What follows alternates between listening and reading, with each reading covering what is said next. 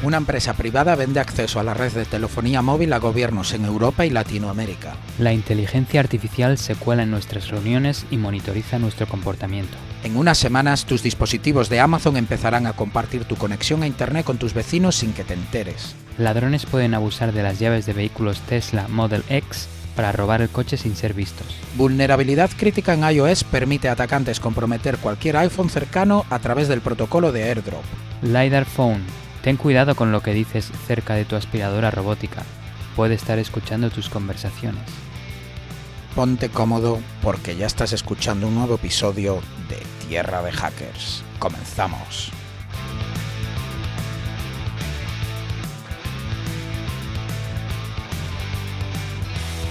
Hola, hola y bienvenidos a Tierra de Hackers, tu noticiero de ciberseguridad hecho podcast. Hoy es el 5 de diciembre de 2020 y este es el episodio número 18. Yo soy Martín Vigo y conmigo está el excelentísimo Alexis Porros. Hola Alexis, ¿qué tal?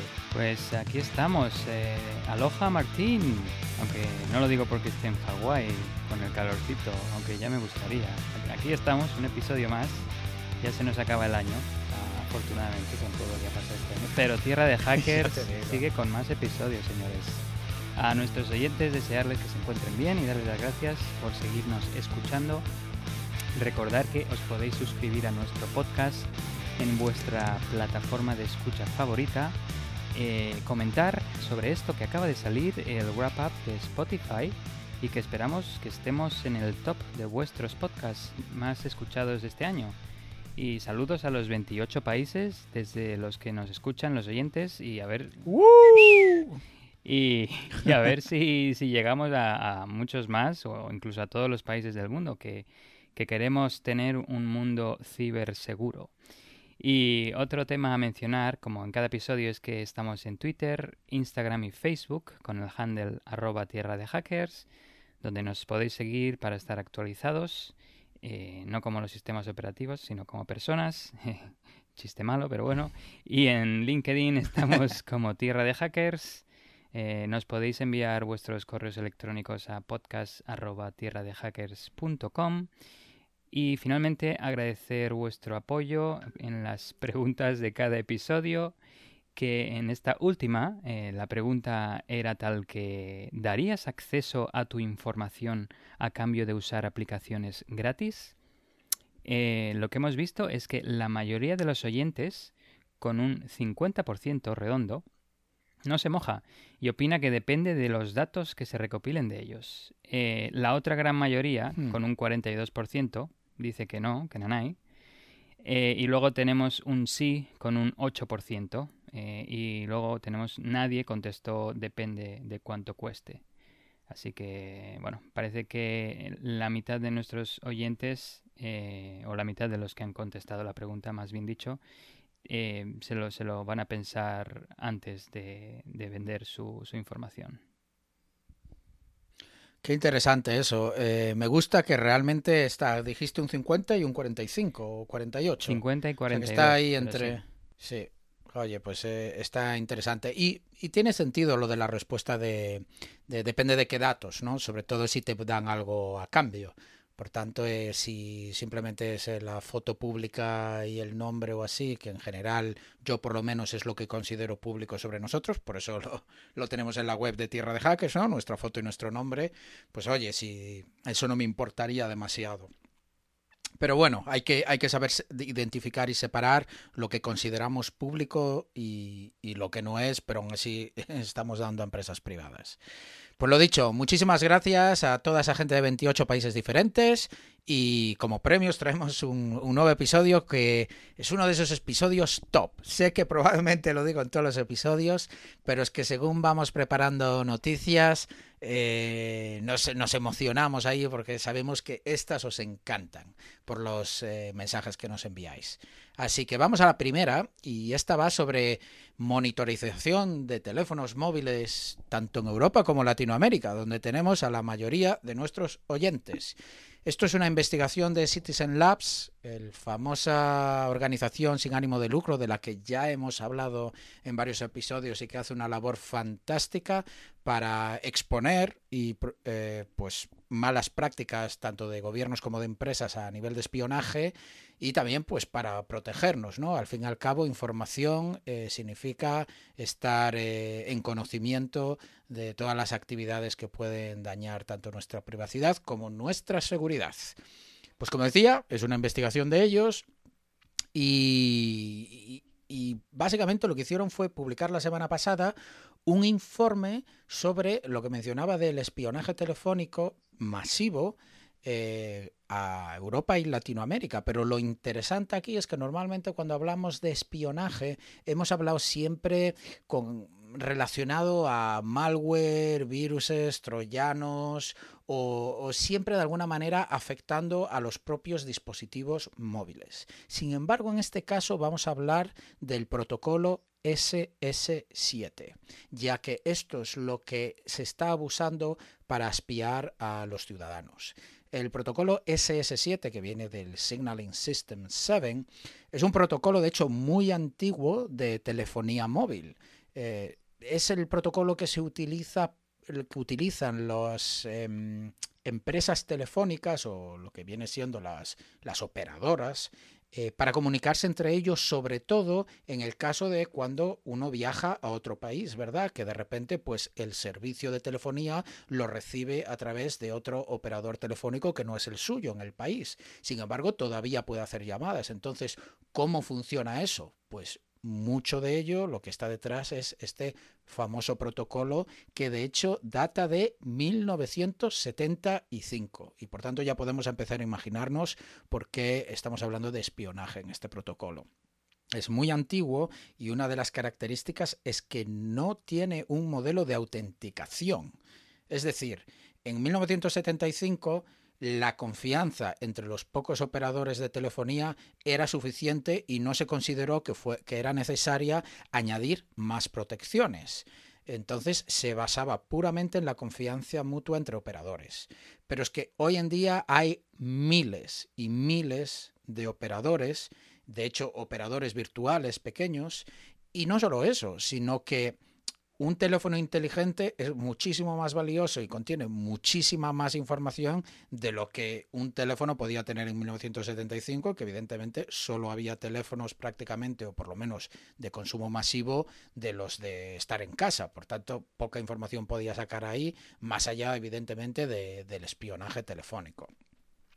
Eh, esto realmente es así y no se llegó a cambiar por mantener la compatibilidad con dispositivos antiguos, ¿no? Eh, los primeros teléfonos móviles, sobre todo, los que operan en 2G, incluso en 3G.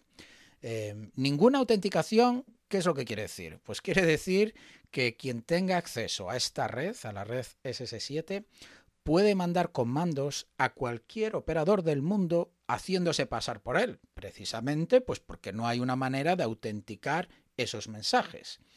¿Y esto qué quiere decir? Pues si alguien tiene acceso a esto, pues podría hacer cosas como acceder a la localización o geolocalización en tiempo real de ese dispositivo móvil, que normalmente pues está en el bolsillo de su dueño y por tanto tienes la geolocalización en tiempo real de un individuo. Pero también puedes hacer cosas como interceptar mensajes, los famosos mensajes de autenticación de doble factor, por ejemplo. Y, por supuesto, espiar llamadas hay una charla fantástica, que es la primera vez que yo escuché hablar de SS7, del famoso experto alemán Karsten Noll, que tiene varias charlas en varias conferencias, eh, que las pongo en los enlaces del episodio, os las recomiendo. Y de hecho hay otra charla también muy, muy específica al espionaje con SS7. De hecho, en la propia charla, la demo que hace es un periodista que le dio acceso o digamos permiso para espiarle y hace una demo abusando del protocolo SS7 para espiarle en tiempo real y este investigador se llama Tobias Engel y también os dejo la charla, como no, en las notas del episodio. En otras palabras, tú puedes tener Movistar en España, una empresa con reputación, teóricamente segura, pero tú sigues a la merced de ese operador virtual que no conoce nadie en Nigeria. ¿Es así? Porque aunque tu teléfono sea de Movistar, eh, ese operador de Nigeria puede seguir mandando mensajes sin autenticarse y haciéndose incluso pasar eh, por, por, Movistar hacia eh, lo que viene siendo para tu teléfono. La investigación de Citizens Lab eh, gira en torno a una empresa que vende precisamente este servicio, espionaje eh, por contrato, abusando del protocolo SS7. Esta empresa se llama Circles y fue fundada en 2008 y, y lo interesante aquí es que se fusionó en 2014 con la famosa empresa israelí NSO Group, que tanto hemos hablado ya en episodios anteriores de ellos. Eh, que son los famosos creadores del troyano Pegasus, eh, que se utilizó, pues, de hecho, iros a escuchar los episodios anteriores y así ya, ya os enteráis, pero se utiliza mucho para espionaje a nivel gubernamental. Eh, dicen que solo venden su tecnología a gobiernos, bueno, uno puede decir, por lo menos no lo venden a entidades privadas, organizaciones mafiosas y así, pero ¿esto es algo que es bueno o puede ser malo? Bueno, eh, en vez de daros mi opinión personal, lo que os voy a dar son datos. Eh, documentos públicos demuestran cómo dos políticos compraron la tecnología de esta empresa Circles para espiar a sus oponentes en Nigeria. Eso es uno de los casos que Citizens Lab sacó a la luz son políticos, se lo están vendiendo a un gobierno, pero se utiliza para espiar a los oponentes políticos. Otros documentos demuestran cómo NSO Group, los que son los dueños ahora de Circles, mandó eh, información de geolocalizaciones de ciertos individuos en Emiratos Árabes a su gobierno. Y esto en realidad era parte de una demostración de la herramienta de la gente de ventas. Así que también tenemos ahí otro gobierno que lo está utilizando y que efectivamente se lo están vendiendo un gobierno, pero no sabemos para qué y evidentemente pues este gobierno pues es un poco cuestionable cuando hablamos de un mínimo de democracia, ¿no? Eh, la diferencia con Pegasus, que mencionaba antes el malware, es que el Pegasus lo que hacía era infectar el teléfono, pero lo interesante de los ataques a SS7 es que no comprometen el teléfono, sino el canal de comunicación. Lo que uno está comprometiendo aquí, que ni siquiera es comprometerlo, porque simplemente compras el acceso, es acceso a la red GSM. No estás infectando de alguna manera un teléfono iPhone o un teléfono Android o cualquier teléfono eh, que necesitarías pues exploits específicos a esa arquitectura, sistema operativo, hardware, lo que sea. No, no, aquí te dedicas a comprometer el sistema de comunicación y por tanto así ya tienes acceso a todo. Intelligence Online eh, publicó en 2015 que Circles, la empresa, creó una operadora telefónica falsa en Bulgaria para conseguir acceso a la red SS7. Como decía, si tú eres una operadora telefónica, necesitas forzosamente para operar acceso a la red eh, SS7. Por tanto, Circles no se rasgó las vestiduras y dijo, mira, en vez de intentar acceder a esto de manera ilegítima, nos montamos nuestra propia empresa en Bulgaria, que probablemente sea más barato y más fácil, y ya está, y ya la tenemos legítimamente. De hecho, recientemente otro reporte de, de una non-profit llamada Forensics News cuestionaba la actividad comercial aparentemente inexistente de una operadora que se llama Flow Life. Eh, supuestamente es una operadora especializada en comunicaciones de dispositivos IoT, pero vamos, que no se conoce ninguna eh, actividad comercial. Por tanto, eso es bastante sospechoso y probablemente otro ejemplo de una empresa de telefonía montada únicamente para tener acceso y vender eh, a la red SS7. Pero Citizens Labs hizo algo muy, muy guapo. Conociendo la empresa Circles y que operaban en Bulgaria como una operadora falsa, lo que hizo fue averiguar su rango de IPs y lo utilizó para escanear sus servidores con Shodan. Hemos hablado anteriormente de Shodan, es básicamente un buscador especializado, un, tipo de Google pero para servidores online y que te da pues información y metadatos básicos sobre ese ordenador ¿no? que está al otro lado del mundo. Pues ellos sabiendo las IPs lo que hicieron fue intentar hacer una especie de fingerprinting a los servidores que sabían que operaba este tipo de empresa. El objetivo era poder buscar ese mismo fingerprinting en otras partes del mundo para poder averiguar cuáles otros gobiernos eran clientes de esta empresa. De hecho, el fingerprinting que utilizaron fue que lo que detectaron fue que utilizaban un firewall muy específico de Checkpoint y otro para manejar todos esos firewalls de Smart Center. Sacaron de hecho un hostname muy interesante que es tracksystem.info. De hecho, sabían que era de Circles porque ah, hubo otros documentos que estos fueron filtrados, no publicados, eh, mostraban que empleados de Circle escribían emails a sus clientes desde arroba tracksystem.info. Por tanto, eso era prueba de que esto pertenecía perfectamente a la empresa y por tanto podían utilizarlo como fingerprinting. Em, con esta información lo que hicieron fue buscar en eh, buscadores especializados como Shodan, pero hay otros más, hostnames y también certificados que contuviesen ese dominio y tuvieran también, por supuesto, esos firewalls para asegurarse que era probablemente de Circles. Identificaron 252 IPs que pudieron averiguar que actuaban como clientes, es decir, no eran los servidores propios de Circle, sino que eran los dispositivos que les daban a los clientes y que se comunicaban con los servidores de, de Circle, que esto es mucho más interesante porque era exactamente lo que buscaban. El hardware que le venden a los gobiernos para acceder al, a SS7. Eh, de hecho, uno de los campos cuando, cuando analizaban el tráfico era Firewall Host y, como ejemplo, pues uno que encontraron era Client Circles Thailand NSB Node 2. Entonces, pues esto evidentemente era un cliente en Tailandia. Se dieron cuenta también que los servidores usaban marcas de coche en la primera palabra. Eh, cuya, primera letra de la marca de coche también era la misma del propio país. Por dar un ejemplo, encontraron firewalls en México que, que la primera palabra para definirlos era Mercedes. En Saudi Arabia era Subaru, Bahrein era BMW y en Jordania pues era Jaguar. Y aquí viene lo interesante. Con esto, teniendo este fingerprinting, identificaron 25 gobiernos a nivel mundial que son en sus palabras, muy probablemente clientes de Circles. Y los digo a continuación. Australia, Bélgica, Botswana, Chile, Dinamarca, Ecuador, El Salvador, Estonia, Guinea Ecuatorial, Guatemala, Honduras, Indonesia, Israel, Kenia, Malasia, México, eh, Marruecos, Nigeria, Perú, Serbia, Tailandia, eh, que me pierdo por aquí, Emiratos Árabes y Vietnam, Zambia y Zimbabue. Como veis, he dicho varios que sabemos que tenemos muchos oyentes en esos países, así que decidí apuntarme aquí más datos sobre los eh, países específicos en Latinoamérica.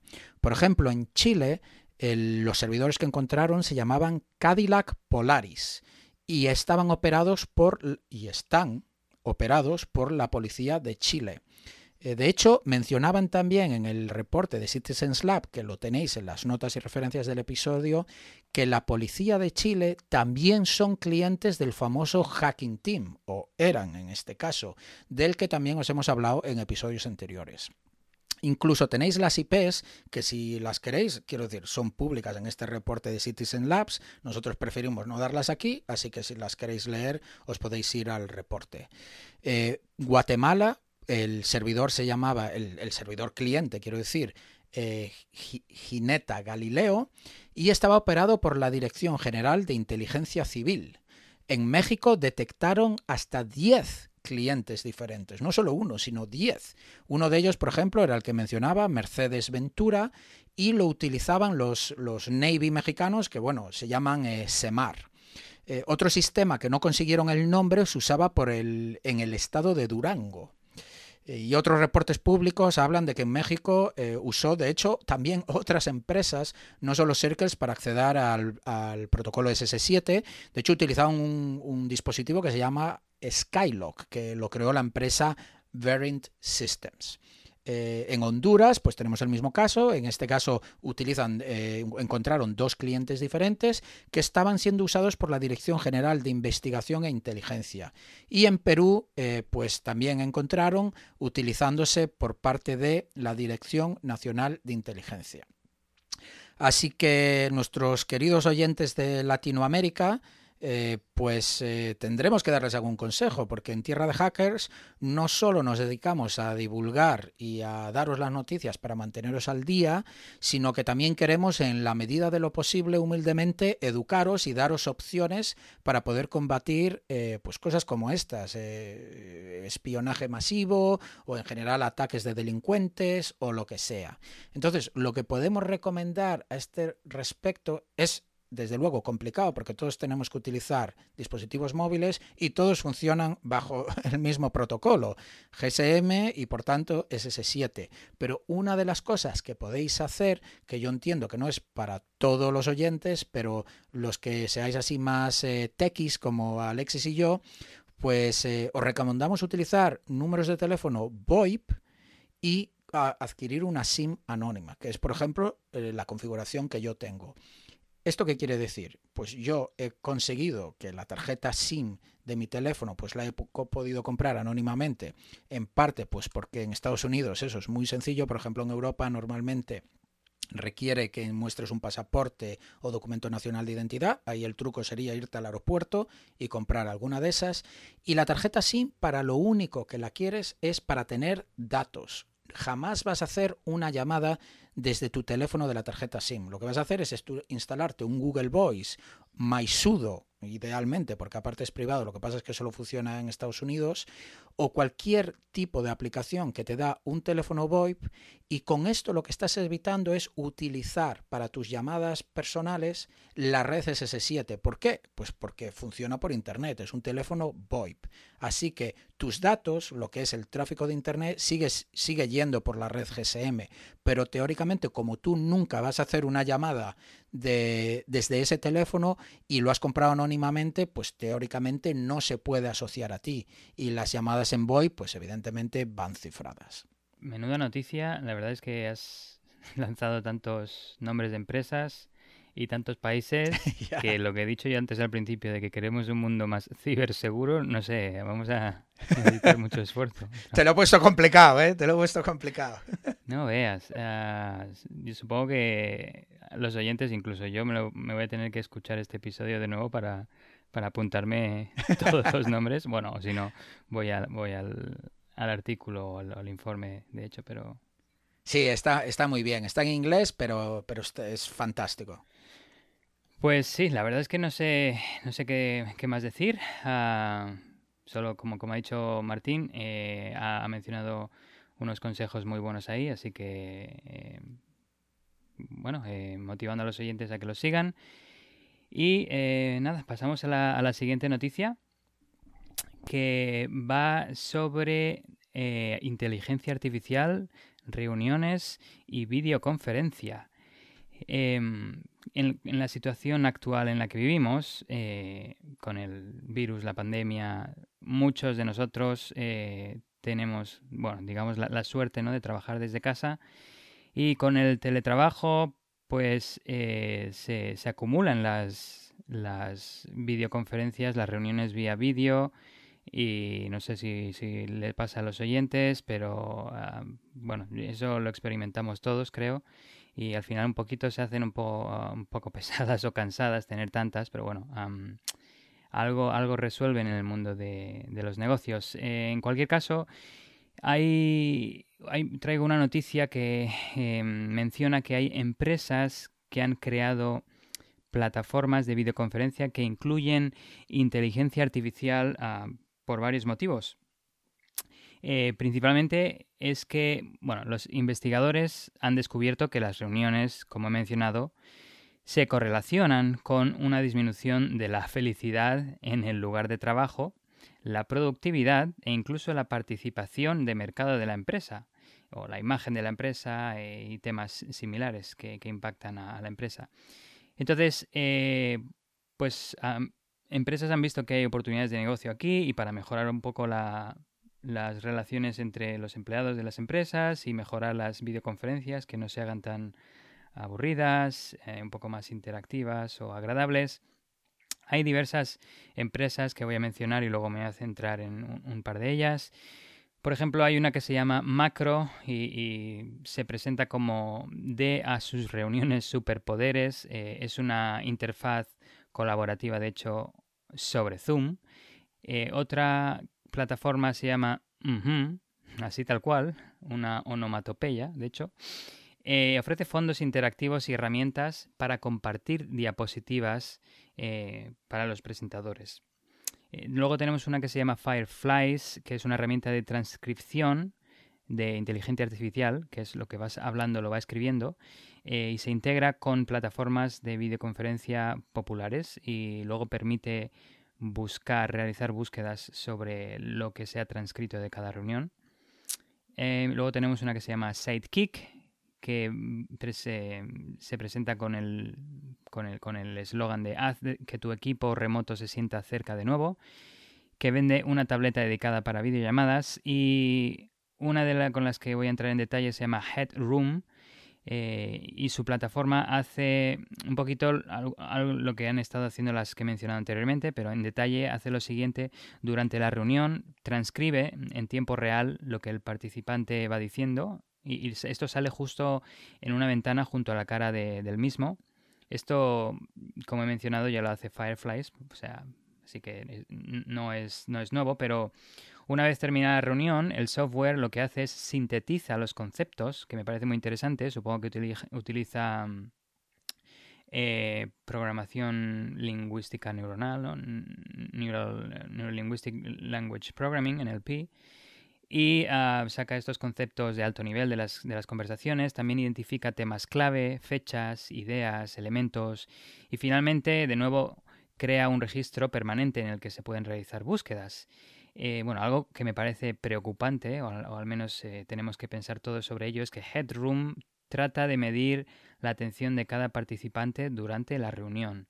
Em, la idea detrás de Headroom, eh, que fue definida incluso antes de la pandemia, así que esta, esta empresa ya estaba pensando en esto antes del teletrabajo, es mejorar los problemas tanto presenciales como virtuales de las reuniones utilizando inteligencia artificial.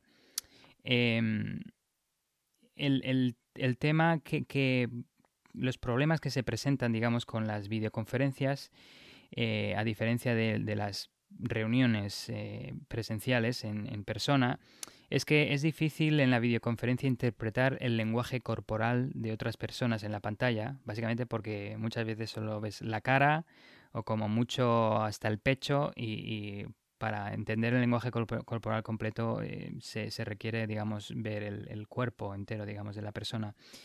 Y también el otro problema es que hay, no es fácil averiguar si alguien realmente está escuchando. Entonces, em, e, esa retroalimentación a quien está hablando em, también es difícil, o sea, va en ambos sentidos. El que presenta no puede, no puede interpretar bien el lenguaje corporal de los demás y tampoco averiguar si están prestando atención y, los que están eh, escuchando no le pueden ah, dar retroalimentación buena en plan, si te gusta lo que estás escuchando, eh, puedes asentir con la cabeza o con un pequeño ajá, porque a veces el presentador tiene la pantalla llena y, no puede verte o tú estás en silencio.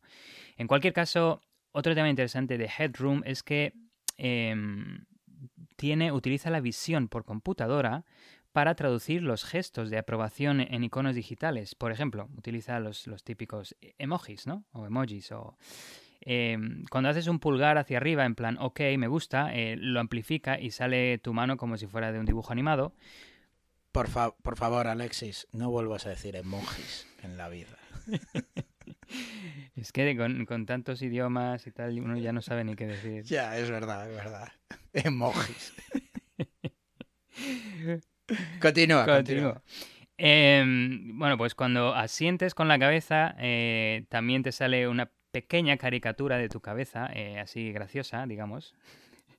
Cuando haces un hola con la mano, también te sale una mano gigante de estas. Eh, y bueno, y, de hecho, estos emojis eh, o smileys se agregan a, la transcripción oficial, que me parece interesante que salgan ahí cuando has dicho un hola con la mano sin decir nada. Este, lenguaje corporal ah. también se incluye en la transcripción, que me parece interesante. Em, entonces, eh, de, manera más única, lo que le hace también único a Headroom es que utiliza el reconocimiento de emociones para tomar la temperatura, entre comillas, digamos, no la temperatura en grados, sino la, atención de, los asistentes, de, bueno, de, la, de la habitación o de la reunión, en, este caso, periódicamente y, medir cuánta atención prestan los participantes. Estas métricas se muestran en una ventana en la pantalla al presentador diseñada principalmente para, bueno, para, para darle esta retroalimentación que es difícil de obtener en, en este modo virtual en el que estamos en tiempo real y, de esta forma, por ejemplo, el presentador puede determinar si hace cinco minutos que todo el mundo estaba muy interesado y estaba interactuando, haciendo preguntas o lo que fuera, o, moviendo, asintiendo con la cabeza. Eh, y ahora no, pues tal vez debería pensar en callarme o cambiar de tema. Pero todo esto, claro, le viene de esta ventana en la pantalla con estos datos eh, obtenidos mm, mediante el reconocimiento de emociones. Hay varios problemas del reconocimiento de emociones, por eso el tema es preocupante. Em, es un, es un, campo bastante nuevo en, tema de inteligencia artificial. El, el, objetivo es básicamente tratar de mapear las expresiones faciales capturadas por los distintos puntos de referencia. Por ejemplo, la elevación de la ceja, la forma de la boca, la apertura de las pupilas. Hay con tal nivel de detalle que te pueden ver hasta el tamaño de las pupilas, cómo se, se dilatan o se contraen que esto se, se traduce en sentimientos. Em, cada uno... Cuidado con las madres, cuidado con las madres que van a tener esto en casa para cuando lleguen los hijos a las 7 de la mañana. bueno, no quiero dar ideas, no quiero dar ideas. Lo ponemos en, la, en estas, em, en los sistemas de apertura inteligentes, en plan, hazte la foto, que en reconocimiento de iris, eh, de, de, pupila, digamos, en este caso. Pero y bueno, cada uno de estos movimientos faciales se puede representar como, como datos que en teoría luego se pueden traducir a una emoción. Feliz, triste, aburrido, confuso. Eh, en la práctica Em, el proceso rara vez es tan sencillo aparentemente em, y de hecho hay que tener mucho cuidado con, este software de reconocimiento de, emociones porque tiene un historial de etiquetar incorrectamente a las personas de color, por ejemplo. Ahora voy a mencionar otro, otro ejemplo, pero en este caso un programa utilizado por la seguridad de aeropuertos sobreestimó la frecuencia con la que los hombres eh, de color mostraban emociones negativas como la ira la, computación afectiva eh, tampoco toma las señales culturales en contexto. Como si alguien está desviando la mirada, eh, en algunas culturas se hace por respeto, pero en otras se hace por vergüenza, en otras se hace por timidez, así que todo eso es, hay que tenerlo en cuenta, muchas variables. otro problema es el no detectar cuando las personas asiáticas tienen los ah, ojos abiertos, porque a menudo estos sistemas están entrenados en rostros de personas blancas caucásicas. Entonces, si la persona que están analizando tiene los ojos más pequeños o entrecerrados, eh, podría darse el caso de que el reconocimiento facial concluya que, que se está mirando constantemente hacia abajo o cerrando los ojos, estás dormido, cuando no es así. En cualquier caso, para Headroom dijeron que no les importa saber con tanta exactitud si el participante está feliz o súper feliz, siempre y cuando se pueda saber si está involucrado o no. Así que parece un poco más de más alto nivel lo que eh, pretenden obtener de, los sentimientos que las consecuencias de estos problemas de reconocimiento de emociones causan en, la realidad, pues em, por ejemplo, en eh, Headroom no es el primero en llevar este tipo de software a la oficina. Hay una empresa llamada HireVoo, eh, es una empresa de tecnología de reclutamiento y atención a lo que hacen. Em, recientemente ha presentado su plataforma eh, de reconocimiento de emociones que sugiere la empleabilidad de un candidato a un puesto basándose en factores como los de movimientos faciales y la voz. O sea, ya no solo tienes que hacerlo bien en el currículum. No sé si habéis visto que en algunas empresas eh, requieren un vídeo ¿no? de presentación, que ahí un poquito ya se ve cómo, cómo eres, tus gestos, de hecho. Eh, tu, tu, tu, lenguaje no verbal, tu lenguaje... Tu presencia también. Eso es. Tu porte, tu poderío, pues ahora... Eh, pero eso era... tu percha, tu saber estar. pero eso era muy... Tu vigor. Pero eso era muy susceptible de interpretación humana. En este caso, lo que hacen es directamente, te, te, bueno, te, te miran directamente con su cámara que tengan en ese momento y te analizan eh, con esta inteligencia artificial. Así que ahí hay que hacerlo bien. Em, hay, un comentario que iba a hacer también, es el, efecto del observador en este caso, o de saber que estás siendo observado. Em, lo que se ha identificado es que em, mientras la recopilación de datos sobre el comportamiento de personas puede revelar lo que funciona, lo que no, si se atiende, si no, si se presta atención, si no, cuando las personas saben que su comportamiento está siendo monitoreado, eh, puede cambiar la forma en que actúan de manera no intencional la mayoría de los casos, eh, pero si se usa para incentivar cierto tipo de comportamiento, y, eso los observados lo saben, puede, puede terminar eh, desencadenando un comportamiento disfuncional, totalmente artificial y, no, no, no, reflejo de la realidad. De hecho, en, un estudio entre estudiantes, eh, que sale en el artículo, cuando estos sabían que el 25% de la calificación es participación, los estudiantes levantaban la mano con más frecuencia, pero no necesariamente decían temas más interesantes, igual decían cualquier tontería para que se les apunte más participación. En cualquier caso, em, otro tema interesante es que la inteligencia artificial no solo ha llegado a nuestras videoconferencias, sino también a tu calendario. Atención. Hay una empresa que se llama Clockwise que usa una plataforma de gestión de, tiempo eh, que incluye la inteligencia artificial lanzada en 2019 con un algoritmo para optimizar la sincronización eh, de las reuniones. Y lo que hace es sincronizarse con el calendario de Google, en este caso, de, alguien para analizar cómo usa su tiempo y cómo podría hacerlo de manera más óptima. El software lo que hace es agregar bloques de tiempo eh, de protección basados en las preferencias de, que, sea ha especificado el usuario. Puede reservar una parte del tiempo en plan no molestar para hacer el trabajo de, por las tardes, por ejemplo. Eh, también puede bloquear automáticamente el tiempo de la comida eh, también puede analizar varios calendarios dentro de la misma, de la misma empresa o, equipo y puede mover reuniones automáticamente, esto me parece interesante, como un equipo eh, en intervalos de tiempo que funcionen para todos ellos y, en intervalos de tiempo que, se vean más, más eh, productivos para todos ellos. Eh, bueno, el, software mm, se, se, optimiza para crear bloques de tiempo más ininterrumpidos, digamos, para darle más, más concentración y trabajo profundo a los, a los empleados. Clockwise, eh, en verdad interesante, ha cerrado una ronda de financiación de 18, 18, millones de dólares y está ganando terreno en Silicon Valley. Hasta ahora tiene 200.000 usuarios, la mayoría de los cuales trabaja en empresas como Uber, Netflix y Twitter y eh, aproximadamente la mitad de ellos son ingenieros. Em, eh, voy a comentar que han habido ciertos ataques, unos ejemplos, contra el reconocimiento por visión.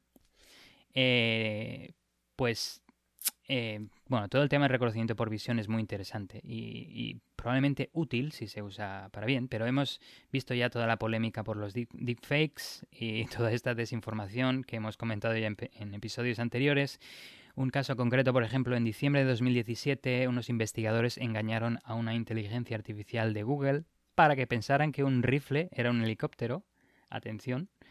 Em, en marzo de 2020 unas personas vieron una imagen creada por un investigador, eh, obviamente para saltarse la inteligencia artificial, en la que pudieron identificar a, dos hombres en esquís, en un fondo nevado de unas montañas, pero cuando se utilizó la, el servicio Cloud Vision de Google para identificar la imagen, que utiliza inteligencia artificial, obviamente, respondió con una con un 91 estaba, vamos, 91% seguro de haber visto un perro sea, ni, ni hombres, ni esquís, ni nieve, ni montañas. Un perro era lo que había delante de, él. Eh, de hecho, con esto que mencionas de, fallos en, visión por ordenador, ¿no? Eh, me recuerda mucho a la investigación esta que hicieron unos, unos chicos eh, en el que consiguieron confundir los, los sensores de Tesla, de los coches de Tesla, y, poniendo pegatinas en sitios estratégicos de que marcaba el límite de velocidad, eran capaces de que el coche fuera a 120 o interpretase una señal como que ponían 120 cuando era de 50. Componer, ni no era ni siquiera que pusieran 120, sino componer ciertas pegatinas pequeñitas en puntos estratégicos ya hacía que la visión por ordenador lo interpretase como un límite mucho más elevado, con el peligro evidente que eso conlleva, sobre todo cuando se conduce eh, solo el coche. Sí, correcto. Y es justo la que iba comentar a continuación y ah, pero no. vaya. No, no, está bien pero no hicieron no solo eso sino que también hicieron alucinar me, me, encanta que lo dijeran de esta forma como si la inteligencia artificial tuviera alguna capacidad humana pero hicieron alucinar a la inteligencia artificial y hacer creer que habían objetos en la carretera que no existían. O lo contrario hacían desaparecer las señales de stop con, con lo que eso imagínate el caos y la destrucción que pudiera causar. Y la última es eh, un audio que sonaba benigno para los humanos, pero que el software lo transcribía como OK, Google, navega hasta la web atacante.com o algo así. Uy, y esto ahora me doy cuenta de que si alguien, si alguno de nuestros oyentes tiene un OK Google, un dispositivo de estos, igual se le ha activado, así que disculpen las molestias. y acabo ya con la pregunta del episodio. De hecho, en este caso os vamos a preguntar, atención, ¿cuál es el próximo campo en el que creéis que la inteligencia artificial va a avanzar para poder clasificar con precisión nuestro comportamiento? Y tenemos cuatro opciones, que son las siguientes. La primera es el modo de escritura, eh, la segunda es la forma de conducción, como aceleramos, como deceleramos, giramos. Eh, la tercera es datos biorrítmicos y fisiológicos. Y la última es patrones de consumo, lo que compramos online o con las tarjetas de crédito y similares. ¿Y por qué es interesante poder clasificar con, precisión nuestro comportamiento? Pues tengo varios ejemplos. El primero es que empresas de seguro farmacéuticas pueden influenciar a consumidores que muestran dolencias por su comportamiento, espías que pueden buscar a chivatos con problemas económicos, como hemos mencionado en algún episodio anterior, eh, espías o atacantes buscaban eh, chivatos por LinkedIn em, con, problemas eh, económicos también en, en, empresas específicas. Y el último ejemplo sería también atacantes que realizan ejercicios de ingeniería social pueden ser más efectivos cuando una persona está triste y vulnerable a, sus, a sus ataques. Sí, yo de hecho em, estaba pensando según según hablas de la noticia, esto sería, por ejemplo, muy útil para jugar al póker, porque si tú puedes, eh, al fin y al cabo, el póker no es realmente un juego de azar, porque si no, eh, eh, siempre ganan los 10 mismos, ¿no? Por eso hay estrellas de póker, precisamente porque no es como la ruleta o así.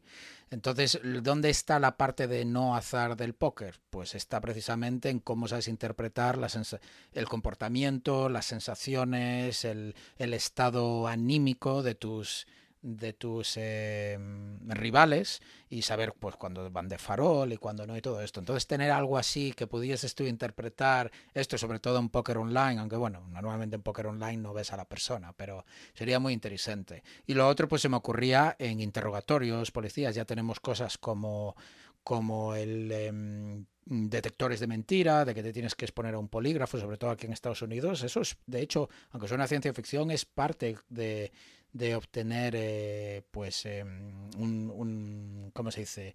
un clearance de top secret y, de todo esto que me imagino que en Europa pues también no un security clearance. Así que sí ah, vería perfectamente que esto se empezase a añadir ahí que mientras te hacen el polígrafo eh, pues analizan más cosas no así que muy muy interesante eso y me, me encanta la pregunta. A ver qué a ver qué opinan los oyentes. Pues la siguiente noticia que traigo va sobre Amazon y y Alexis, estoy convencido que aparte, bueno, que por un lado muchísimos de nuestros oyentes tienen dispositivos IoT de Amazon, como pues puede ser un Echo, una cámara o lo que sea. Pero lo que también estoy convencido es que la mayoría, apostaría, no saben de lo que les voy a hablar y se van a sorprender. ¿Habéis escuchado? A ver, levantar la mano ahora que nos estáis escuchando. Eh, ¿Quién ha oído hablar de Amazon Sidewalk? Y, de hecho deberíais, porque muchos de vosotros deberíais haber recibido un correo electrónico, sobre todo si estáis en Estados Unidos de Amazon. Em, yo personalmente no tengo dispositivos de Amazon, ni en general, pues en mi casa es un tema personal mío, no entra ningún dispositivo inteligente ni, ni, tonto, ninguno. Eh, nada que esté conectado a Internet.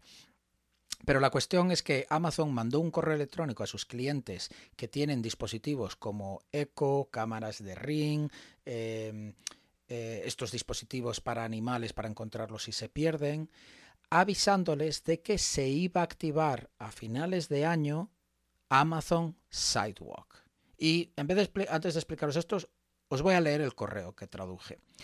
Una nueva funcionalidad está a punto de llegar para tu dispositivo. Amazon Sidewalk es una red compartida que ayuda a los dispositivos a funcionar mejor. Por ejemplo, si tu dispositivo pierde la conexión a Internet, Sidewalk puede ayudar a reconectar el dispositivo al router y configurar automáticamente nuevos dispositivos. Sidewalk también puede extender la cobertura de tus dispositivos, como bombillas inteligentes, cerraduras inteligentes y rastradores de objetos y animales, para que puedan seguir funcionando a mayores distancias. Cuando está activado, Sidewalk utiliza una pequeña porción de tu ancho de banda para proveer estos servicios a ti y a tus vecinos. La funcionalidad se habilitará para todos los dispositivos conectados a tu cuenta de Amazon. Sidewalk llegará a finales de año a tus dispositivos, pero puedes desactivarlo siguiendo estas complicadas, esto lo añado yo, instrucciones.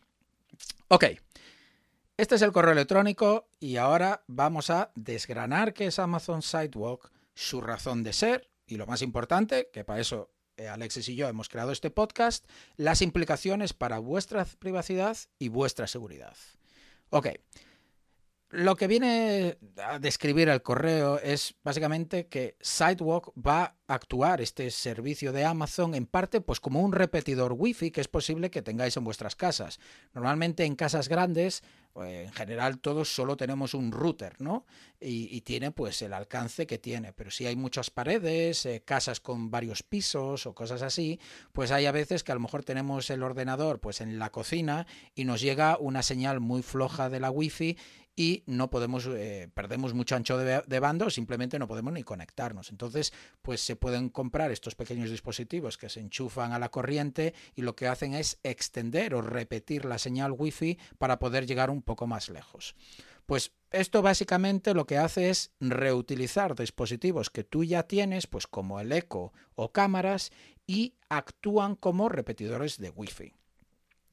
Em, estos son realmente lo que sucede configurados como un puente para el tráfico a Internet. Por tanto, el tráfico simplemente no, no se va a parsear o nada de ello, sino que simplemente lo recibe y lo vuelve a expulsar pues, con una señal más potente, evidentemente. Es como una especie de puente al tráfico a Internet. Vale, ahora que entendemos qué es esto de Sidewalk, ¿cuál es la razón de ser? Pues la idea realmente hay que reconocer que es buena sobre el papel, ¿no? Como decía, pues en casas grandes, pues te estás ahorrando tener que comprar eh, dispositivos específicos para extender la señal de la Wi-Fi. Tú ya tienes dispositivos de Amazon y por tanto, pues los puedes reutilizar pues para poder hacer de esto. Luego a mayores esto de compartir internet, pues no deja de ser un crowdsourcing, ¿no? De ancho de banda, de conexión a internet que ocurre de manera totalmente transparente y sin ningún tipo de configuraciones. Que esto, pues la mayoría de usuarios que no son técnicos, pues de repente que el ancho, no el ancho de banda, perdón, sino la señal de su wifi se vea, pues mm, multiplicada en términos de, de cómo de lejos se llega, pues esto está muy bien, sobre todo sin que tengas que hacer nada. Dicho esto, porque como siempre os queremos dar las dos caras de la moneda, vamos a hablar de qué implica esto para la seguridad y la privacidad. El detalle es que no solo va a extender tu wifi, sino que la extiende también para tu vecino. ¿Esto qué quiere decir? Pues que el sistema está diseñado para que tú puedas utilizar de manera transparente la wifi de tu vecino si es que no llega la wifi tuya de tu propia casa. Pero asimismo el vecino también estaría utilizando tu router de manera totalmente transparente. Esto ya como que pone un poquitín los pelos de punta, ¿no? Eh, pero esto realmente sucede con limitaciones, o sea que vamos a matizarlo para daros todos los datos.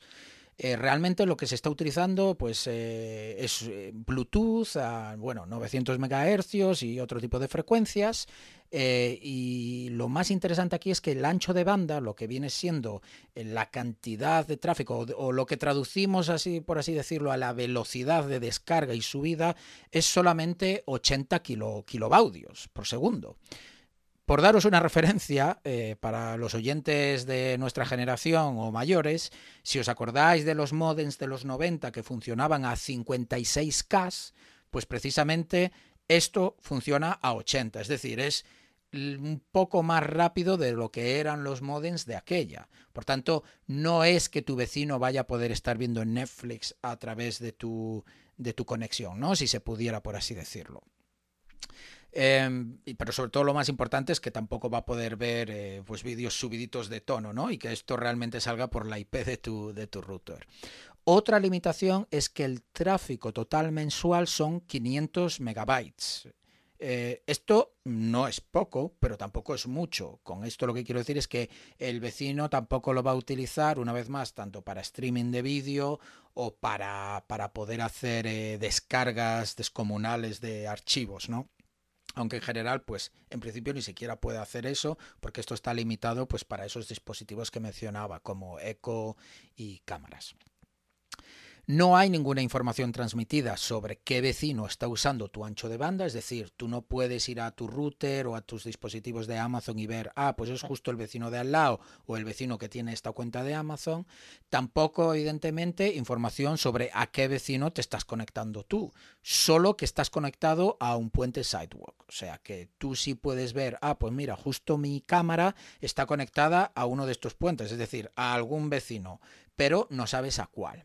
Y por supuesto el tráfico pues está cifrado, evidentemente. Eh, algo interesante también que me llamó la atención del white paper es que la localización de los puentes se compartirá, pero no eh, muy específica, es decir, no vas a tener la dirección específica de dónde está ese puente, pero sí más o menos una aproximación. ¿Por qué? Pues porque, como mencionaba antes, esto se va a utilizar para extender la señal de los dispositivos de rastreo de animales perdidos. Es decir, tú puedes ponerle un, dispositivo, un IoT de estos de Amazon a tu perro y si se pierde, pues necesitas que esté conectado a Internet y por tanto va a utilizar la conexión de los vecinos y te podrá decir, oye, pues tienes el perro más o menos por aquí, ¿no? Vale. Ahora que entendemos qué es Sidewalk, el por qué lo han creado y sus implicaciones, quiero terminar la noticia mencionando cuáles son mis preocupaciones. Una de ellas es, sobre todo, futuras vulnerabilidades. Vamos a ver, aquí lo que estamos hablando es de que tu wifi ahora mismo la expones a gente desconocida. Eh, que bueno, que puedes conocer al vecino, ¿no? Pero si alguien pasa por ahí al lado o, o no conoces a los vecinos, porque no sabemos el alcance de esto, esa persona puede estar enviando tráfico suyo a través de tu router. Y el impacto además es significativo, porque dejarías que cualquier persona, cualquiera, esté utilizando tu router como acceso a Internet. Y por tanto, en caso de un análisis forense de que alguien consiga navegar o hacer algún tipo de delito, la IP que va a aparecer es la tuya de tu casa. El otro problema que veo es que está habilitado por defecto y por tanto Amazon ha ignorado aquí la recomendación básica que es seguridad por defecto, privacidad por defecto. Yo entiendo que en parte, o por lo menos lo vayan a justificar como cuanta más gente tenga esto habilitado, más valor tendrá pues esto, ¿no? Porque más gente está proveyendo de Internet y por tanto habrá más alcance. Pero yo creo que debería ser decisión de los consumidores activarlo, no tener que desactivarlo, porque evidentemente aquí lo que están aprovechándose es que la mayoría de la gente no es técnica, recibió ese correo, no sabe ni de lo que le están hablando y por tanto pues se olvidará del tema. Otra preocupación que tengo es básicamente el historial pésimo de Amazon en cuanto a privacidad eh, y seguridad. Eh, recordemos incidentes como eh, problemas en la privacidad con dispositivos que tienen Alexa, que se enviaban audios a otras personas o gente escuchaba audios de otros, o incluso nosotros ya hemos hablado de, de aquí los esfuerzos que hay y acuerdos entre fuerzas del Estado y las cámaras Ring para que la policía pueda acceder a las imágenes que están grabando los consumidores desde sus casas. Por tanto, Amazon sabemos que no es precisamente el que va al frente con la bandera ondeando de la privacidad.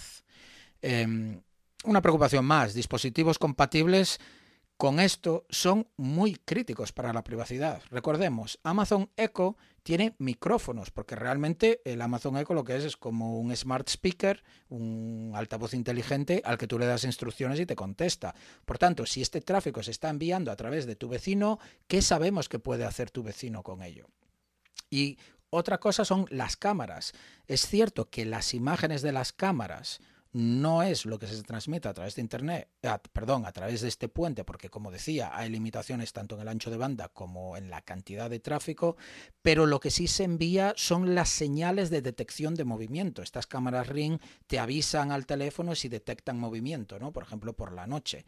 ¿Qué pasaría si yo soy un ladrón y soy capaz de bloquear este tráfico? O sea, que me, si estás conectado, si yo hago que tú te conectes a mi pasarela o a mi puente, yo ahora puedo bloquear el tráfico ahí y por tanto tú nunca recibirías esa notificación.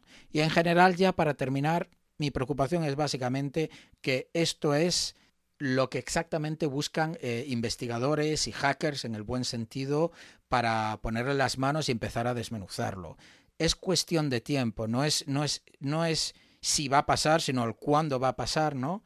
Que se encuentren vulnerabilidades a esto y por tanto la gente pueda abusar para poder navegar y utilizar eh, estos puentes de Internet de otra gente para navegar de manera arbitraria por Internet y, básicamente lo que tienes ahí es un proxy gratuito eh, y genial. Y bueno, simplemente terminar que, diciendo que esto realmente no es nada nuevo, esto es, es como lo que se conoce un mesh network, ¿no? Es un tipo de red descentralizada, aunque bueno, en este caso está centralizada porque lo maneja todo Amazon, pero esto, esta tecnología ya existe. De hecho, eh, se utiliza mucho eh, o una de las utilidades es en gobiernos opresores. Si todos tenemos, por daros una idea, dispositivos móviles en el bolsillo que sabemos que son capaces de conectarse por wifi, ¿por qué en vez de conectarse todos al mismo router no nos conectamos entre los propios teléfonos y así la transmisión de información sucede directamente de teléfono a teléfono y no de teléfono a un router central que se dedica luego a, mandar el tráfico a donde hace falta. Eso es básicamente lo que viene siendo una de estas redes, eh, de estos mesh networks. De hecho, hay un proyecto muy chulo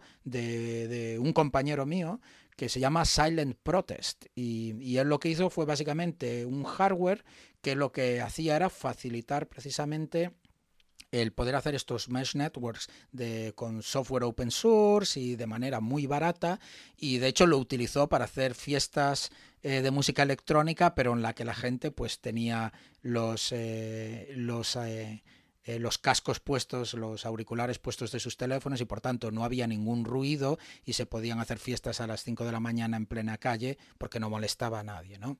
Pero en realidad el, el objetivo de este proyecto es poder hacer protestas pues en, con gobiernos opresores donde un gobierno, mientras la gente está protestando en la calle, no pueda de repente pues a lo mejor pedirle a la operadora telefónica que deje de operar en esa zona o mandar ataques de denegación de servicio precisamente porque gracias gracias a esta red eh, de Mesh Networks, eh, pues son los dispositivos que se comunican entre ellos. Por tanto, esto es muy, muy útil. Y ya terminar con una anécdota, eh, que esto me recordó según preparada la noticia, un Mesh Network, un ejemplo muy bueno y muy curioso, es el de Corea del Norte. Resulta que hay una organización sin ánimo de lucro que hace una especie de, esto en realidad no es así, pero una especie de este mesh network porque se dedica a enviar y, vamos, mm, colar de manera secreta USBs con prensa, películas, revistas dentro de Corea del Norte para que se puedan informar de cómo es el mundo realmente fuera del Corea del Norte, porque evidentemente pues eh, lo que allí les, les inculcan pues es totalmente eh, ajeno a la realidad. Así que esta organización sin ánimo de lucro hace este trabajo tan tan valioso de colar estos USBs. ¿Y por qué digo que es como un mesh network? Pues lo que se hace es pasárselo de persona a persona en las en los pueblos. Eh, primero lo ve uno o incluso hay imágenes de cómo pues en el centro, en un centro específico, en una casa o, o así de los pueblos se reúnen todos los toda la gente para pues poder ver estas películas de Hollywood, poder leer la prensa y enterarse un poco de lo que pasa más allá de las fronteras de, Corea del Norte. Así que me pareció un ejemplo muy bueno. La noticia muy interesante, como siempre. Em, me parece muy creativos estos de Amazon que han reciclado sus propios dispositivos para tener su propia red eh, sin pagar nada. O sea, son casi un proveedor de servicio ahora. O sea, lo tienen todo venden online, tienen su, servicio de, hosting de cloud y bueno, y más, más que hosting, obviamente. Ahora una red propia, muy interesante.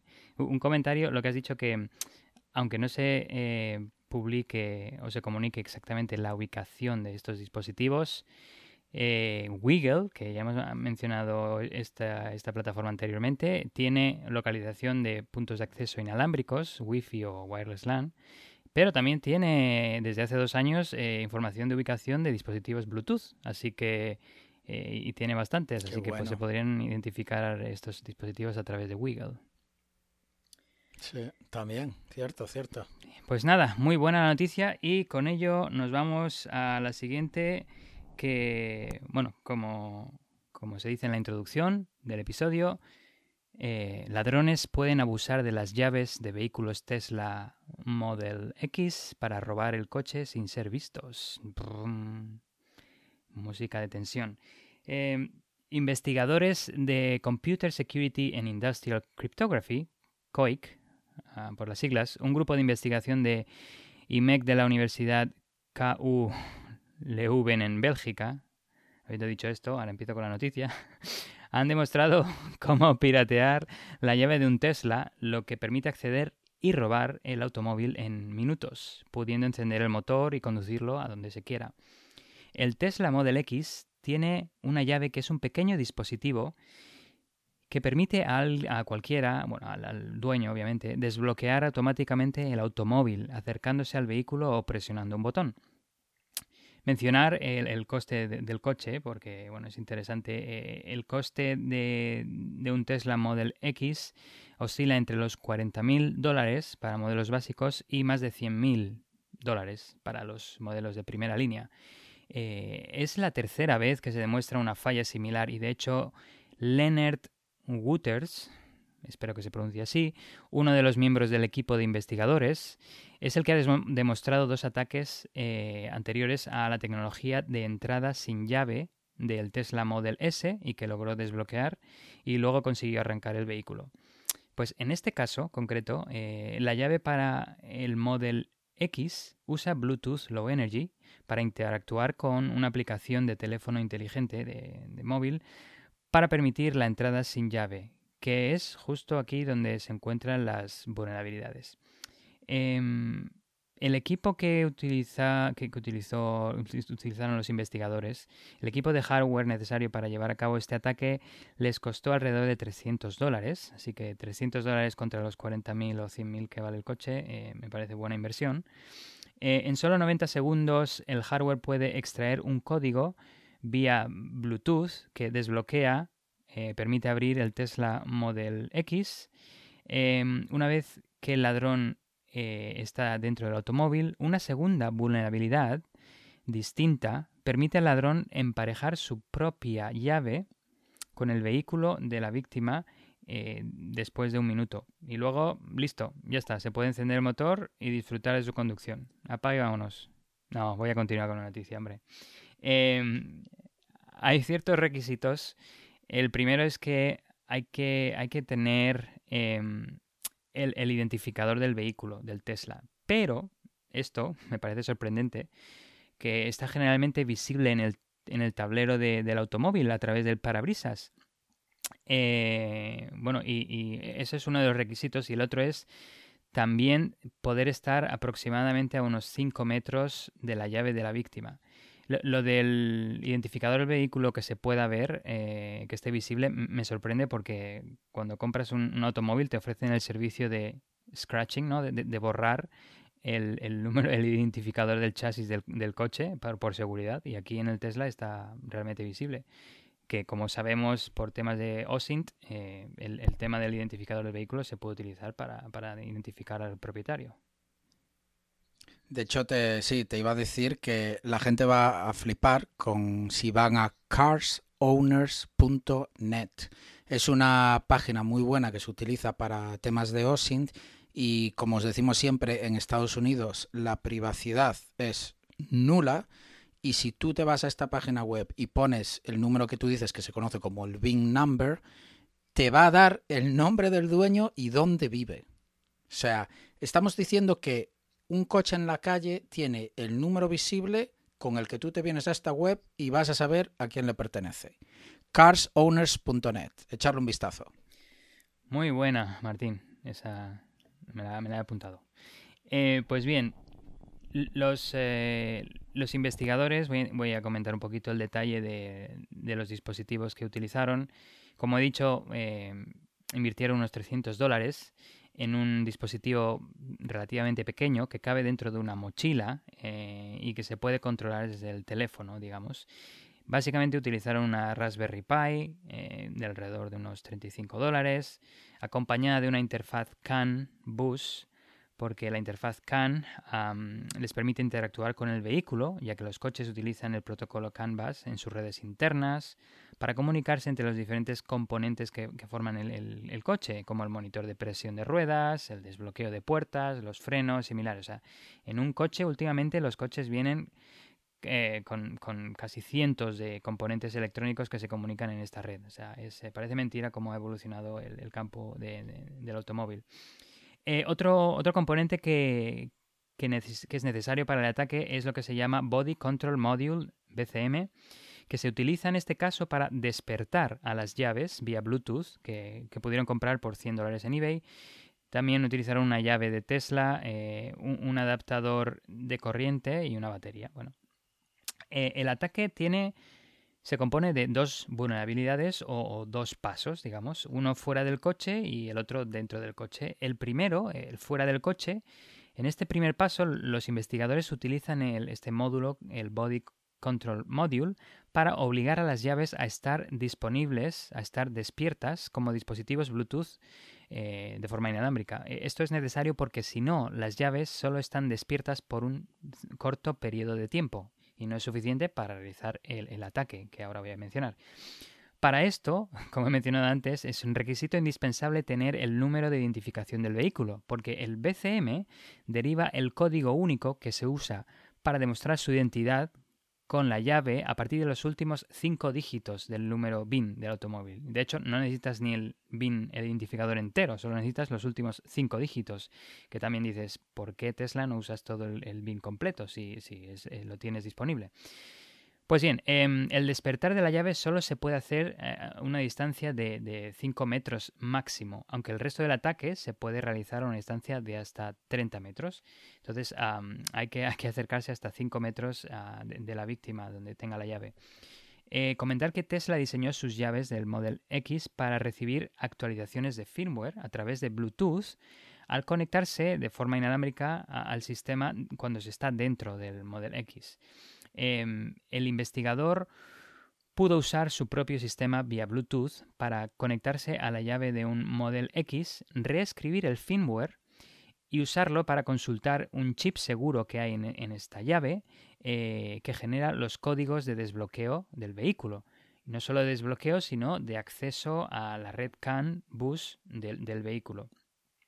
Eh, luego lo que hizo es que él reprogramó el firmware de la llave para obtener estas claves, estos códigos, y los enviara de vuelta a su sistema para que luego los pudiera utilizar y pudiera irse, eh, no tuviera que depender de la llave legítima, de la llave real. Este proceso tardaba 90 minutos. ¿Y cómo lo descubrió? Pues hizo ingeniería inversa de la llave del Tesla Model X y descubrió em, que la interfaz Bluetooth permite actualizaciones remotas de software Em, lo que pasa es que hay un fallo en, la implementación. En, este mecanismo de actualización no, no se protegió de forma adecuada y es que el problema es que las llaves de Tesla no verifican si el firmware a instalar está firmado digitalmente por lo que cualquier atacante puede crear cualquier malware y debido a esta vulnerabilidad instalarlo sin problemas en la llave de Tesla.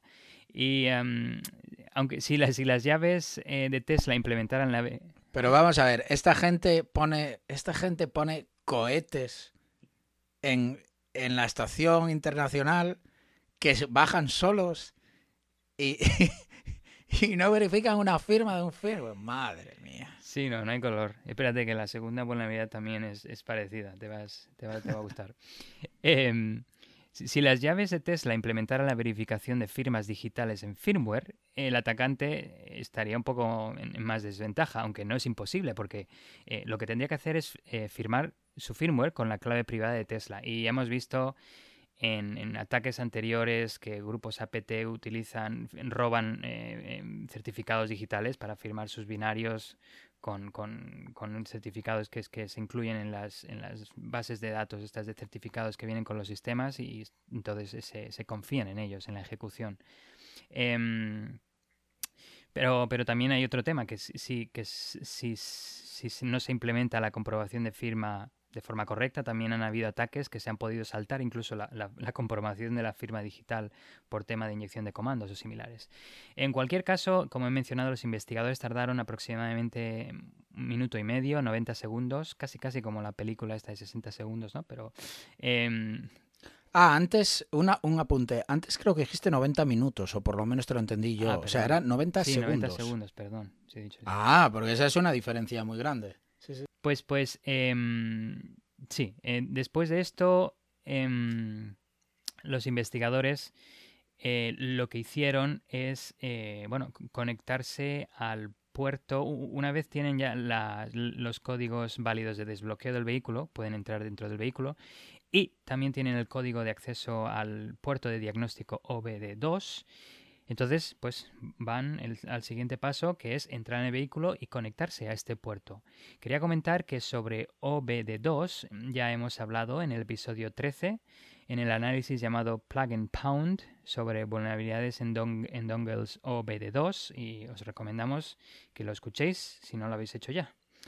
Em, continuando con el paso 2, eh, el atacante está dentro del vehículo ha podido abrir el vehículo y se conecta al puerto de diagnóstico OBD2 y puede emparejar su llave modificada eh, con el vehículo. Em, aunque aquí otro tema de certificados, aunque cada llave de Model X contiene un certificado criptográfico único que debería haber evitado que el automóvil se emparejara con una llave falsa, el, investigador descubrió que este módulo BCM no verifica este certificado. Por lo tanto, esto le permitió en un minuto registrar su propia llave del vehículo y conducirlo. Eh, otro, otro caso, de nuevo, Martín, de que nada, el certificado no, no se lo tiene. En este caso, em, la llave tiene el certificado, pero el módulo BCM del sistema del Tesla dice, nada, lo ignoro. Pues bien, al encadenar estas dos vulnerabilidades, pues obviamente el atacante puede encender el motor y llevarse el coche donde quiera. tiene la verdad es que se, han trabajado muy bien el vídeo que han puesto online, que lo ponemos en las notas del episodio, cómo el chico sale, se acerca a la persona que tiene la llave eh, a unos 5 metros. Eh, eso, eso tarda unos 30 em, segundos para, para despertar a la llave y luego se puede, se puede ir a una distancia de hasta 30 metros y ahí se espera el minuto y medio, que es lo que tarda en subir el firmware a la llave eh, y eh, ejecutar el firmware y obtener los códigos de acceso al vehículo, de que se abran las puertas y de acceso al puerto de diagnóstico OBD2. Y luego se ve cómo se acerca al vehículo ya eh, y bueno, conecta su, su, sistema en el puerto OBD2 y enciende el motor y se lo lleva. Ah, y en el principio, al, principio del vídeo sale cómo se acerca al coche y ve el identificador del vehículo, el BIN.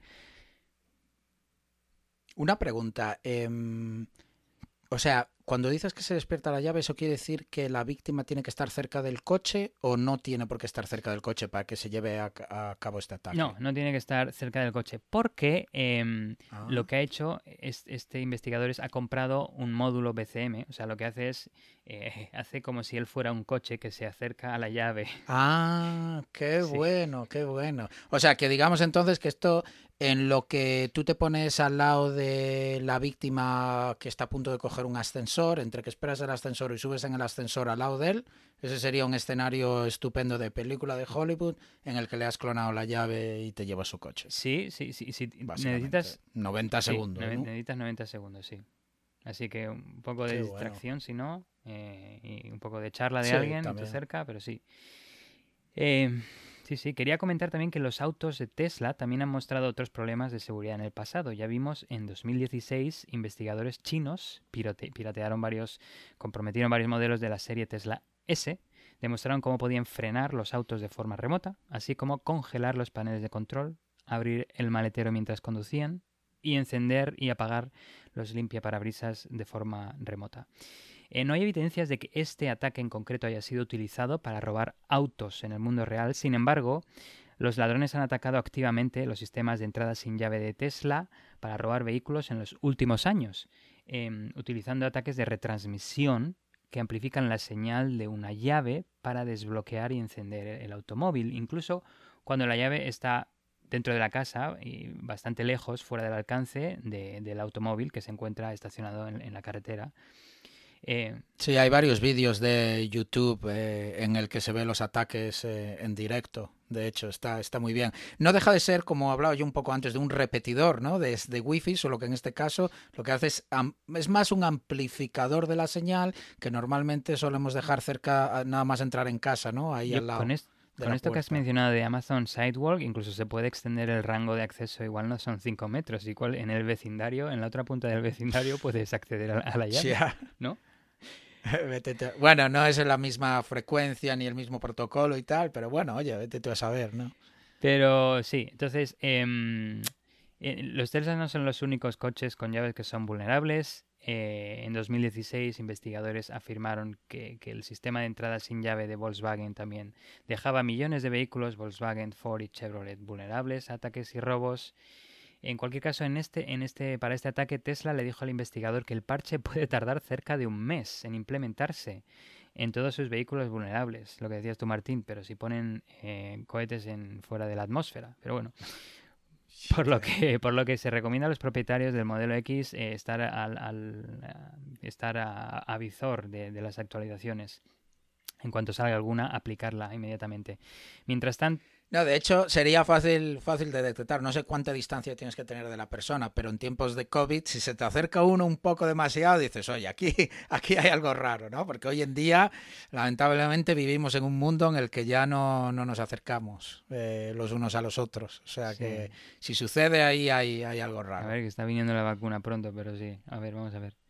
Eh, en cualquier caso, el investigador eh, es, buena gente, parece, y no ha publicado ninguno de, su, de su nada de su código para que nadie, ningún, ningún ladrón pueda replicar esto. Em, se puede pensar que es fútil este tipo de esfuerzo de robar un coche que tiene tanta electrónica que, le permite saber en todo momento dónde está, pero hay varias contramedidas al respecto. Una podría ser implantar malware para que, para que deniegue toda comunicación a servidores de Tesla o similares, manipular la señal de GPS para que indique que está en otro lugar, hacer jamming, que son interferencias contra el dispositivo GPS o la señal móvil, y ya si nos ponemos destructivos, que eso seguro que le va a comentar Martín ahora, es arrancar el dispositivo móvil o el GPS. y ya está. Dejar el coche abierto, así ya no te hace falta llave, ¿no? Ya está. Y luego acabar solo con eh, que han habido también otros temas em, como el del investigador Sami Kankar, ¿verdad, eh, Martín? En, en 2015, mm, su ataque en roll, ¿cómo se llama? Roll Jack, creo.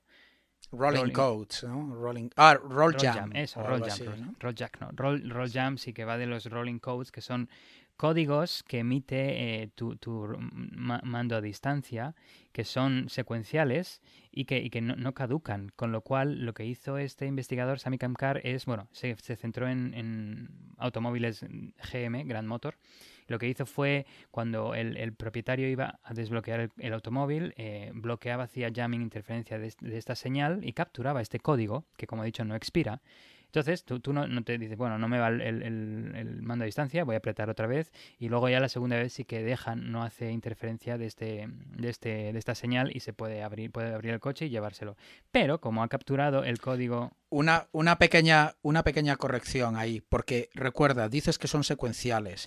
Lo que hace es hacer jamming para capturar el primer código.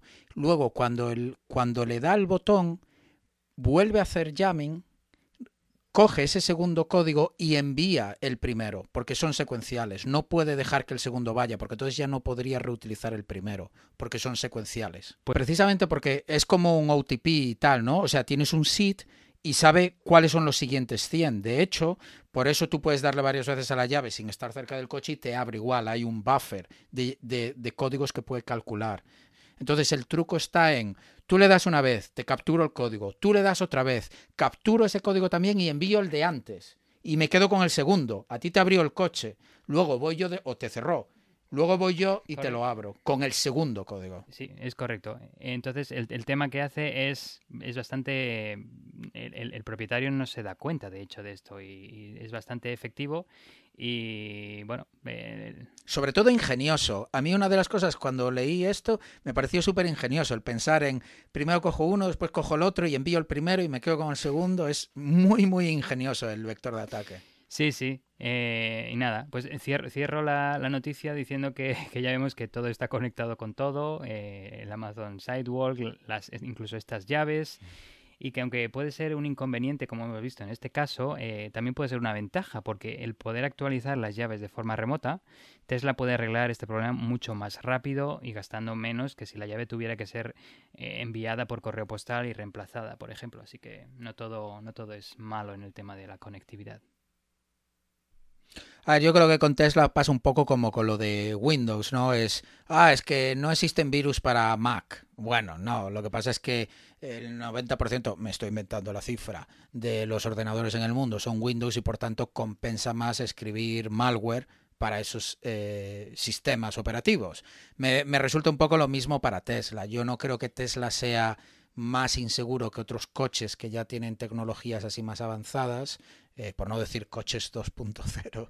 Eh, lo que pasa es que Tesla es como la marca atractiva, es como el, el, ¿no? el, el coche por excelencia que, tecnológico del futuro. Entonces yo creo que es que muchos investigadores se centran, se centran en ello. Pero vamos, imperdonable lo de no verificar o firmar, bueno, o ambos, eh, el firmware. Muy mal, muy mal.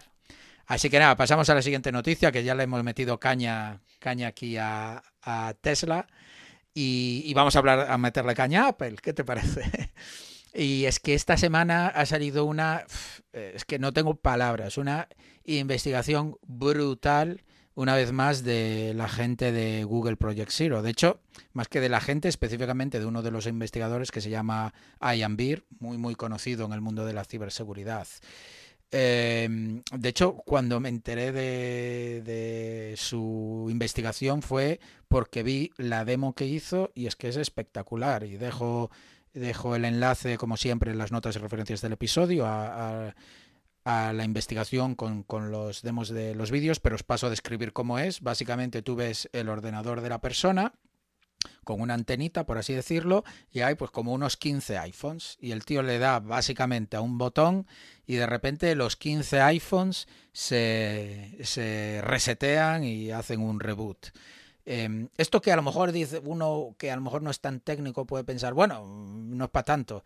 Esto es brutal, señores. O sea, el nivel de sofisticación de la investigación de Ian Beer es increíble y solo hay que leerse, que yo me lo tuve que leer para preparar la noticia, el reporte que es larguísimo, súper complejo, pero como decía, brutal mencionaba que había visto el vídeo y lo siguiente que, fui, que vi fue uno de sus tweets que, que, paso a decir aquí, que decía textualmente esto, usando una única vulnerabilidad soy capaz de hackear cualquier dispositivo iOS cerca de mí y ganar acceso a las fotos, correos electrónicos, mensajes privados y más. Todo sin que la víctima ni siquiera lo sepa. O sea, hablamos de que no, no, es ni un malware que tengas que descargar algo, no es un correo electrónico que tengas que hacerle clic. Meramente con estar cerca de ti es capaz de básicamente comprometer absolutamente estos teléfonos de, Apple y cualquiera de ellos. Em, en el mejor de los casos, por, daros una idea, vectores de ataque con tal impacto, es decir, con ejecución de código a nivel de kernel, requiere por lo menos dos vulnerabilidades normalmente. Eso por lo menos una que te dé acceso a lo que vienes, a lo que se viene denominando como userland, ¿no? Pues ese correo electrónico que que pues hay algún tipo de vulnerabilidad y que te da acceso a ejecutar código, pero que estás limitado al contexto de la aplicación y luego necesitarías otra vulnerabilidad más que te daría eh, pues lo que se conoce como elevación de privilegios o poder ejecutar código en un contexto más eh, más en, cerca del núcleo o por así decirlo con muchos más privilegios. Entonces eh, el hecho de que en este caso sea una simple vulnerabilidad que ya te dé ejecución de código a nivel de kernel es increíble Eh, la clave para conseguir hacer algo como esto, este tipo de vulnerabilidades, es realmente buscarlas en componentes críticos que se ejecutan en, pues con unos privilegios muy, muy elevados. Y normalmente eso suele ser ataques pues a cosas como los chips de GSM, el firmware que corren ellos y este tipo de, de componentes. Y de hecho esto ha sido algo parecido como voy a explicar a continuación. Pero cuando ya me, me explotó la cabeza, eh, fue a leer que fue debido a un simple buffer overflow. Que un buffer overflow viene siendo el Hello World de cuando aprendes a escribir exploits. Es como la vulnerabilidad o el, tipo de vulnerabilidad más básico que hay o en su día más común, eh, que a día de hoy supuestamente no debería ser así. El reporte con los detalles de la vulnerabilidad es buenísimo y, como decía, recomiendo su lectura. Lo que pasa es que estoy en la tesitura de que es demasiado complejo como para explicarlo en un podcast. Esto sería una charla de Black Hat o DEFCON o una conferencia de seguridad. Pero es que a la vez esta vulnerabilidad eh, es demasiado buena como para no traerlo al podcast. Así que lo resumo bastante y, lo voy a contar así eh, de manera que lo podamos entender todos y, que por tanto así tengamos un poco más de comprensión de, qué es lo que ha hallado este investigador. Em, todo está construido para complicar la labor del investigador cuando nos referimos a hacer investigación en teléfonos de iPhone. De hecho, normalmente pues todo está cifrado, el código no, no, es abierto, no es open source y en general pues Apple pone todas las pegas en principio por seguridad, ¿no? Pero eh, menciono esto porque precisamente eh, todavía tiene más, eh, más crédito, por así decir, lo que, lo que este investigador ha hecho.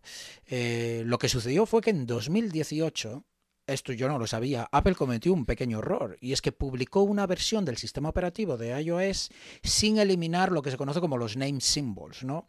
Y, y por no entrar en la parte técnica, eh, mencionar solo que esto es la información sobre las funciones que hay en el código y bueno, y otros elementos en el código fuente, pero el equivalente sería, eh, pues, uno tendría que descifrar un texto que está escrito en chino, pero de repente alguien publica ese texto dando información sobre qué palabras son adjetivos, qué palabras son artículos, qué palabras son verbos. Sigue siendo muy complicado porque está escrito en chino, pero tenemos ahora mucho más contexto sobre las diferentes palabras. Pues esto sería así un poco como, como el ejemplo para entendernos un poco más de, del fallo que cometió Apple y que efectivamente ayudó a este investigador un montón. Como decía, esta versión contenía información sobre eh, funciones y se fijó en una en concreto cuando se puso a hacer esta investigación que se llama IO 80211 AWDL Peer parse AWDL sync tree TLV. ¿Y por qué os cuento este rollo? Pues porque es muy importante. Él no tenía ni idea de qué era eso de AWDL pero lo de 8211 sí le llamó la atención, porque eso lo que está describiendo es la versión del protocolo de la Wi-Fi, aquello de que seguramente muchos oyentes han visto de 802.11a, b, c, d, ¿no? Y lo del TLV del final del nombre de la función él lo conocía porque es un investigador muy sólido de temas de iOS y, y macOS, es una abreviación que quiere decir Type, Length and Value, que es un poco como dar em, información sobre estructuras de datos, que básicamente esto se traduce en que es posible que haya vulnerabilidades como la que encontró del tipo Buffer Overflow. Pues se centró en esta función, analizó su código y lo que hizo fue encontrar que había cierto tratamiento de errores relacionados con la longitud de uno de los parámetros que se pasaba a esa función. Es decir, había ciertos datos que se enviaban a esta función en concreto y él encontró que había cierto código que se encargaba de reaccionar a cuando la longitud de esos datos era errónea o no era la esperaba. Lo curioso es que el tratamiento de este error lo único que hacía era reportar, o en este caso loguear, que había un tamaño de esos datos que era inesperado. pero no había ningún código que se encargaba de hacer algo al respecto. Es decir, se daba una situación en la que había un error inesperado, se logueaba, pero no se hacía nada al respecto y por tanto la ejecución seguía con esos datos erróneos que evidentemente llevarían a un estado en el, en, la, en el flow de la ejecución de código inesperado.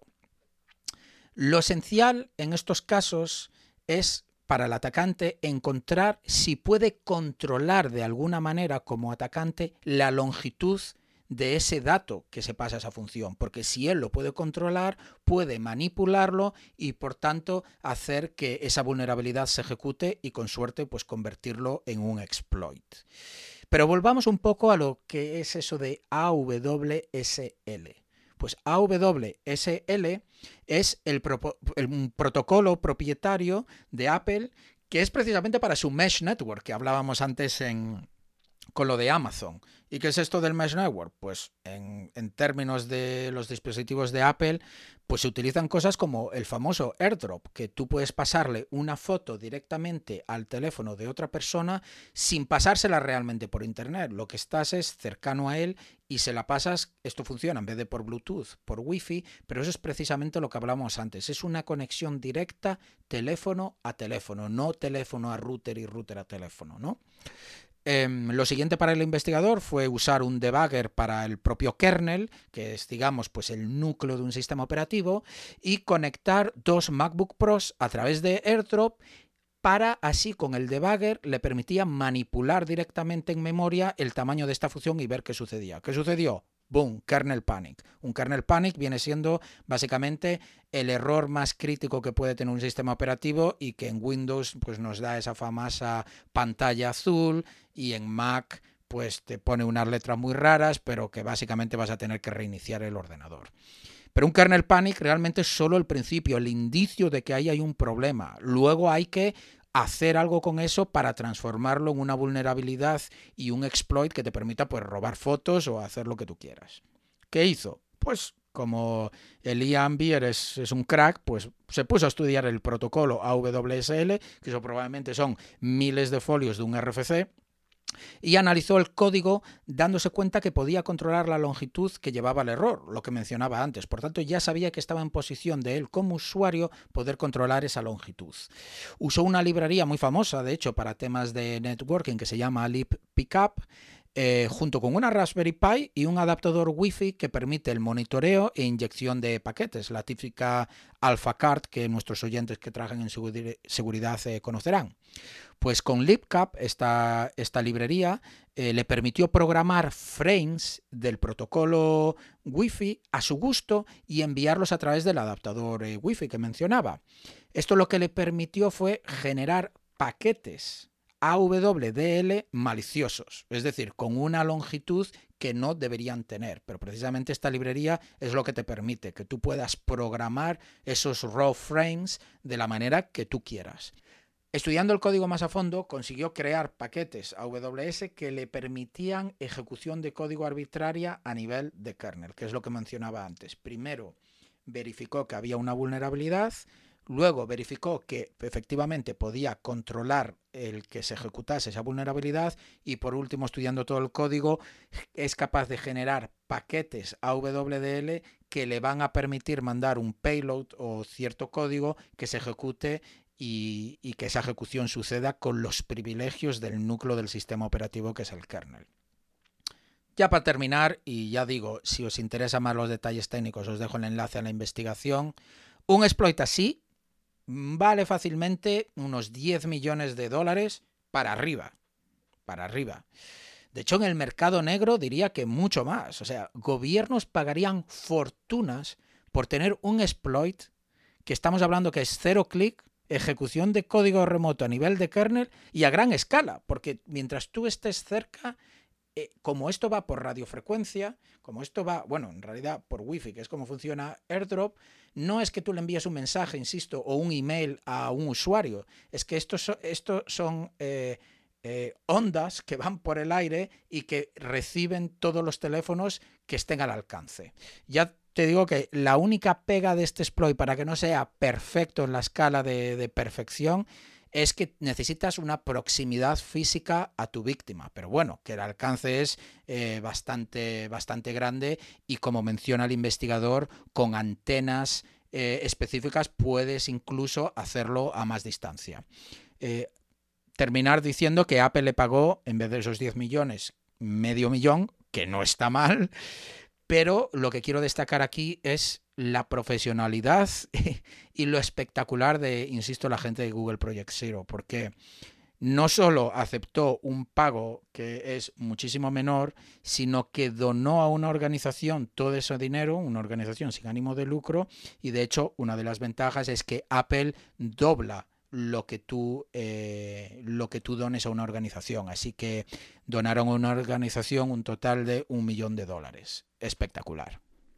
Muy buena noticia. Eh, creo que, bueno, obviamente Ian Beers es, una figura muy, muy buena en el tema de la ciberseguridad, pero eh, creo que menciona que se tiró unos seis meses ¿no? en encontrar esta buena habilidad. Sí, efectivamente. De hecho, mencionaba que una de las razones era que estaba todo el día tirado, bueno, todo el día tirado en el sofá. Es padre de dos hijas y tal, pero eh, al estar ahí encerrado sin poder hacer otra actividad, pues decidió ponerse a hacer esto y tardó seis meses, que es mucho tiempo, pero la verdad, a la, a la vez estamos hablando de una persona. De hecho, no conocía su su faceta más ciberactivista, ya que en su, tanto en su Twitter como en el reporte habla mucho de, de cómo eh, pues eh, desde temas de mesh network son útiles en protestas y cosas de estas a cómo gobiernos por ejemplo han estado detrás de exploits eh, similares de hecho menciona en concreto a una empresa que cuyo, C, cuyo mm, CEO publicó en Twitter información sobre una de las vulnerabilidades que él encontró para utilizar en este exploit. Así que él decía que eso era una prueba de que esa empresa también estaba detrás de, esta, de este exploit. Ok, interesante. Sí, sí, no, sobre todo que si este, esta persona, que es, que es un crack en, esta, en esto de la ciberseguridad, tarda seis, seis meses, em, una persona un poquito más normal tardaría mucho más, pero obviamente si, si tienes un equipo con varias personas, igual lo puedes hacer en menos tiempo, claro. depende, pero sí, sí. Sí, a ver, yo lo que me planteo pues es un gobierno con, como muchos de los APTs que hablamos, que tiene mucha gente, eh, pues esto lo podría hacer probablemente en menos tiempo, eh, porque pues puede haber gente especialista en un área, gente en otra. Lo que pasa es que este tío es especialista es que en absolutamente todo. Esta gente es brutal. Pues muy buena. Eh, así que nos pueden estar comprometiendo los teléfonos ahora mismo, pero bueno, no pensemos en ello. Y pasemos a la última noticia, que es de otro ataque. En este caso se llama LiDAR Phone eh, es un ataque que eh, permite convertir aspiradoras robóticas en dispositivos de escucha, dispositivos espía que pueden, que pueden grabar conversaciones y audio mientras te limpian la casa. Así que Toma. Toma ya. Si es que, si es que nuestros oyentes se quejarán, ¿eh? O sea, les contamos unas movidas, pero os prometemos y por eso, por eso para nosotros es obligatorio daros los enlaces eh, a todas las fuentes de donde sacamos la información y contrastamos, porque entendemos que suena a ciencia ficción. Cuenta, cuenta, porque quiero saber cómo, cómo es posible que una aspiradora eh, acabe como un dispositivo de espionaje en mi casa. Antes de entrar en detalle, quería comentar los ataques anteriores. Em, de hecho, ya en la Guerra Fría se utilizó la escucha remota vía láser contra superficies normalmente de cristal porque tienen, tienen mejor eficiencia. Reflejan la luz mejor que otro tipo de objetos. Y ya en el episodio número 6 eh, presentamos, comentamos el ataque Lamphon, que es la escucha remota vía láser contra la bombilla, no sé si os acordáis, los que lo habéis escuchado, y los que no, por favor, eh, id al episodio número 6 y escuchadlo, porque es muy interesante también.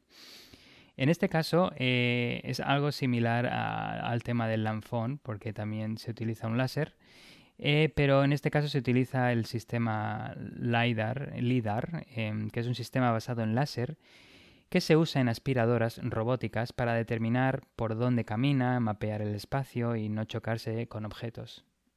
De hecho, eso es lo que justo en el último iPhone han añadido, ¿no? Para hacer las fotos todavía mejor. Puede ser. Eh, la verdad es que no lo sé, aunque sí, podría ser. Sí, es, eh, lo añadieron eh, como pues un sensor más eh, que es capaz de medir la distancia y todo eso, bueno, para enfocar la cara mejor y todas estas movidas que te cuenta Apple. Pero sí, sí, ahora el propio iPhone lleva un sistema, un sistema LIDAR. De hecho, los Tesla también los llevan.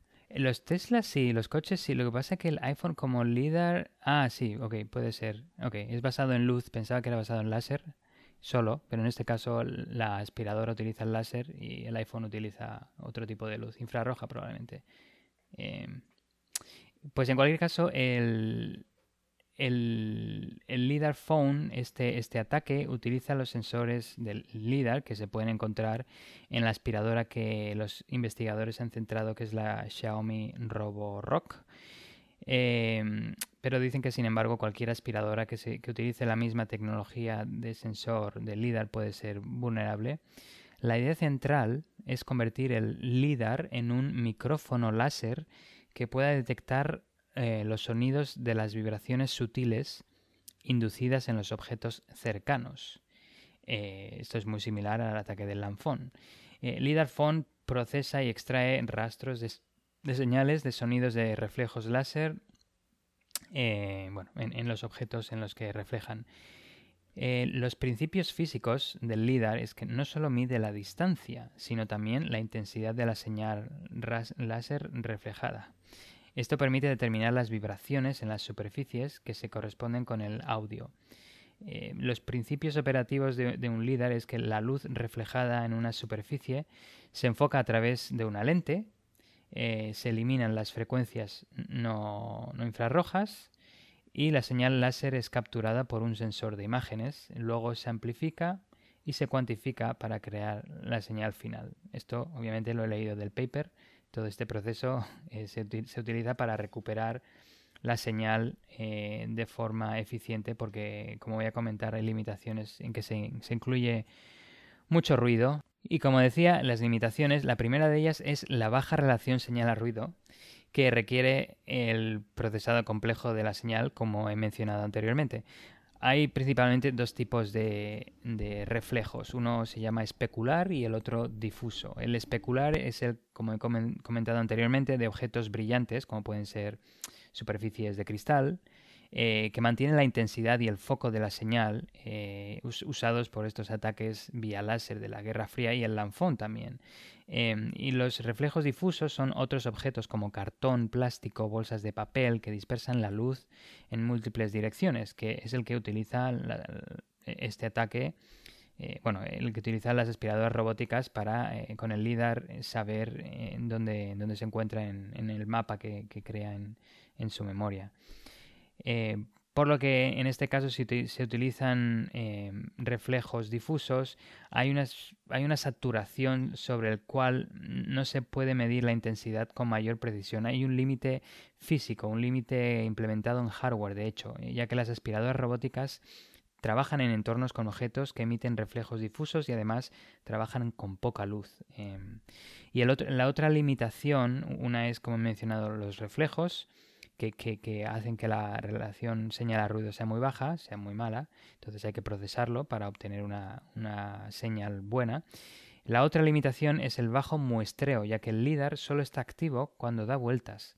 Y esto es 5 veces por segundo, que obviamente es una frecuencia de 5 hercios. Se necesita, bueno, al menos una em, frecuencia de al menos unos 4800 hercios. Eh, y bueno, lo que han conseguido los investigadores es parando el láser, eh, en lugar de que de vueltas, lo que obtienen es una frecuencia de 1800 hercios, los 360 grados, eh, multiplicado por 5 hercios cada grado, que no es de alta calidad, pero al menos es algo y con el postprocesado se consigue determinar el audio. Eh, varios, requisitos para lanzar este ataque. Eh, el primero es que el atacante tiene que poder acceder a la aspiradora robótica y comprometerla instalando firmware malicioso. Este, este firmware lo que haría sería parar la rotación del LIDAR, incrementando, como he dicho, la frecuencia de 5 Hz a 1800, con lo cual se puede determinar eh, con mayor precisión la, la señal recibida de vuelta. El malware exfiltraría este audio, esta señal obtenida, a la nube, donde sería procesada por el atacante. Y para em, resolver las, limitaciones, la limitación de bajo, baja señal a ruido y la limitación de bajo muestreo, lo que se requiere es hacer un training de la señal de audio a capturar para poder hacer predicciones fiables de las nuevas señales de audio capturadas. Es decir, lo que este ataque ha hecho es entrenar su algoritmo primero y luego lo que ha hecho es clasificar los, las siguientes señales de audio capturadas. Es decir, no ha identificado desde cero una señal, lo que ha hecho es em, clasificar en base a señales que ya tenía entrenadas anteriormente. Esto puede puede parecer un escenario poco real, pero si un atacante ha comprometido una aspiradora robótica, vamos, yo no he visto sistemas de detección de malware en aspiradoras robóticas, así que el atacante puede tener bastante tiempo en realizar el, entrenamiento. Te aseguro que en la próxima conferencia que podamos ir físicamente, estoy seguro que en la zona de vendors, tío, vamos a ver alguien vendiendo antivirus para aspiradoras, tío. El McAfee de las aspiradoras. Sí, es, una nueva, una buena idea de negocio esto de la prevención del malware en aspiradoras. Madre mía. Pues nada, eh, hay, hay, un vídeo que vamos a poner en las notas en el que se ve cómo reproducen, bueno, comentan en el vídeo que el mejor escenario, el más eficiente para un atacante, es la reproducción de audio vía altavoces que incluye un subwoofer, porque aparentemente el subwoofer eh, debido a las limitaciones del LIDAR, obviamente, cuanto menor sea la frecuencia, mejor va a poder captar eh, la señal de sonido, digamos. Eh, si, se, si, se, habla con elevadas frecuencias, pues es más difícil de, capturar la señal. Entonces, lo que han hecho es hacer el, el, ejemplo, es con una conversación a 70 decibelios, que aparentemente es el equivalente a una conversación alta.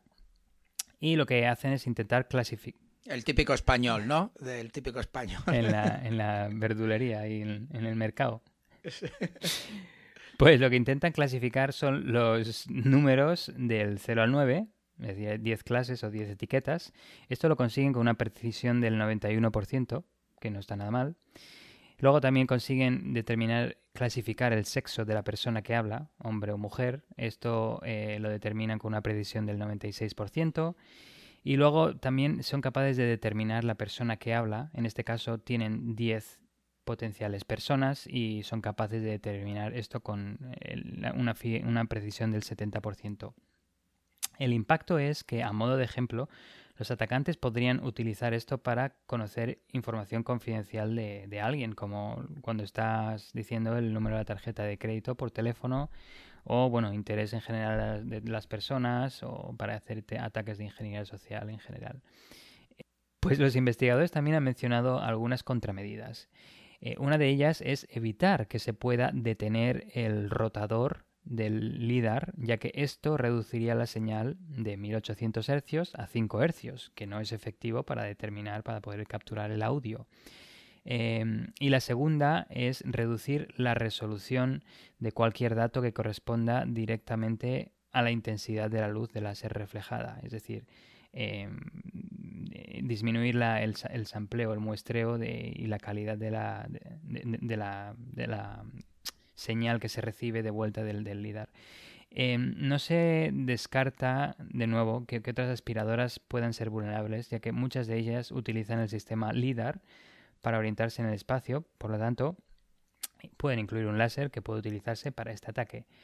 Eh, y cerrar la noticia solo con em, un ataque también similar que se publicó el año pasado, en el diciembre de 2019, alrededor de esa fecha, que se llamaba, bueno, se llama Light Commands.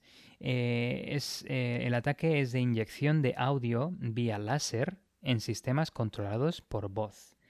En este caso, los investigadores demuestran que incluso a una distancia de, la que te dé permita el láser, desde fuera de casa lo hacen, eh, prueban con un láser contra una tablet por ejemplo, que tiene el asistente de Google y le dicen, ok, Google, ábreme la puerta. Y pum, abre la puerta. Y esto dices desde fuera y no se escucha nada. Bueno, solo se escucha obviamente el asistente, pero igual ya es demasiado tarde porque ha abierto la puerta y los atacantes ya están entrando y si van armados, pues bueno, como no tengas una, la, cámara del pánico, la habitación del pánico, pues estás un poco eh, en desventaja. Pero el otro caso que me parece más interesante es, eh, utilizan, e, enlazan otro tipo de cerradura inteligente en la tablet que eh, pide un código para que se pueda abrir. No solo, ok, Google, ábreme la puerta. En este caso dice, ok, ¿y cuál es el código? Pues eh, sabiendo esto con anterioridad, eh, el, dispositivo que, está enlazado al, asistente de Google, lo que hace el atacante es hacer un ataque de fuerza bruta de voz de, bueno, si son cuatro dígitos de 0000 hasta el 9999 y se lo va enviando uno por uno vía láser al, al dispositivo. Y va diciendo y, como iba diciendo si es válido o bueno si es válido te, abre la puerta y si es inválido no tiene ninguna limitación. O sea puedes seguir ah, em, escupiéndole códigos completamente así en plan fuerza bruta hasta que abres la puerta. Em, esto afecta a Google Assistant, Amazon Alexa, Apple Siri, entre otros, en dispositivos como tablets, altavoces inteligentes como el Amazon Echo, que ahora va a estar por ahí en, en todos los el eh, Amazon Sidewalk y, el, y de hecho el iPhone X, eso me pareció muy interesante también, que, que podía funcionar con el iPhone X. Em, esto obviamente si se tiene activado en este caso en el iPhone X el Siri, si se tiene desactivado pues no funcionaría. Em, bueno, las implicaciones de esto varían en severidad en, función de lo que se tenga conectado, enlazado a, los dispositivos, a estos asistentes de, audio, ya sea desbloquear puertas de casas protegidas con cerraduras inteligentes, y incluso también localizar, desbloquear y, arrancar varios vehículos. En cualquier caso, los em, láseres que utilizaron los em, investigadores funcionan, e, e, eran de color azul y rojo, creo recordar, aunque también dicen que se puede llevar a cabo con frecuencias de infrarrojo, que es espectro no visible. Y con esto lo dejo ahí, así que la próxima vez que veáis un puntero láser, eh, igual no es que os quieren matar, igual es que quieren abrir la puerta de vuestra casa. Ya te digo, ya te digo. Lo único es eso, el tema con los láseres es que tienes que tener, claro, eh, visión directa, por así decirlo, hacia el dispositivo. Claro, no puede ser a través de una pared, evidentemente, pero sí a través de una ventana o así, que puedas desde fuera, desde la calle, hacer eso. Sí, vi varios vídeos de demos y la verdad es espectacular. Claro, siempre pensamos que hay que hablarle ¿no? al dispositivo, pero realmente hablar no es más que transmitir sonido a través del aire, que no viene siendo más que eh, alteraciones en la presión de, del aire, que en este caso pues es lo que sucede. Sí, eh, todo se basa, estos ataques se basan en las vibraciones, como, como, como aquel de Thing, el endovibrador, ¿no? Eh, el que tantas risas nos trajo. Y al fin y al cabo es que funciona como nuestro tímpano y el tambor, ¿no? O sea, a través de vibraciones. Muy interesante. Pues nada, queridos oyentes, como siempre, muchísimas, muchísimas gracias. Hacernos llegar más, más imágenes de esas de, de Spotify eh, demostrando que nos escucháis, que nos hace, nos hace mucha ilusión. Esperamos, como siempre, que os haya gustado este episodio. Le metemos muchas horas para prepararlo, para traeros las noticias actuales y, como siempre, contamos con vosotros para el siguiente episodio. Muchas gracias por escucharnos de nuevo y cuidado allá donde estéis con los láseres, los sidewalks y todo eso. adiós, adiós. Hasta luego. Si te ha gustado este episodio y quieres ayudarnos a seguir con el podcast, compártelo con tus amigos y compañeros. Con tu apoyo podremos atraer y despertar el interés por la ciberseguridad de mucha más gente. Acuérdate de dejarnos un comentario y una valoración donde nos estés escuchando. También puedes seguirnos en Twitter, Instagram y Facebook. Te esperamos en el próximo episodio de Tierra de Hackers.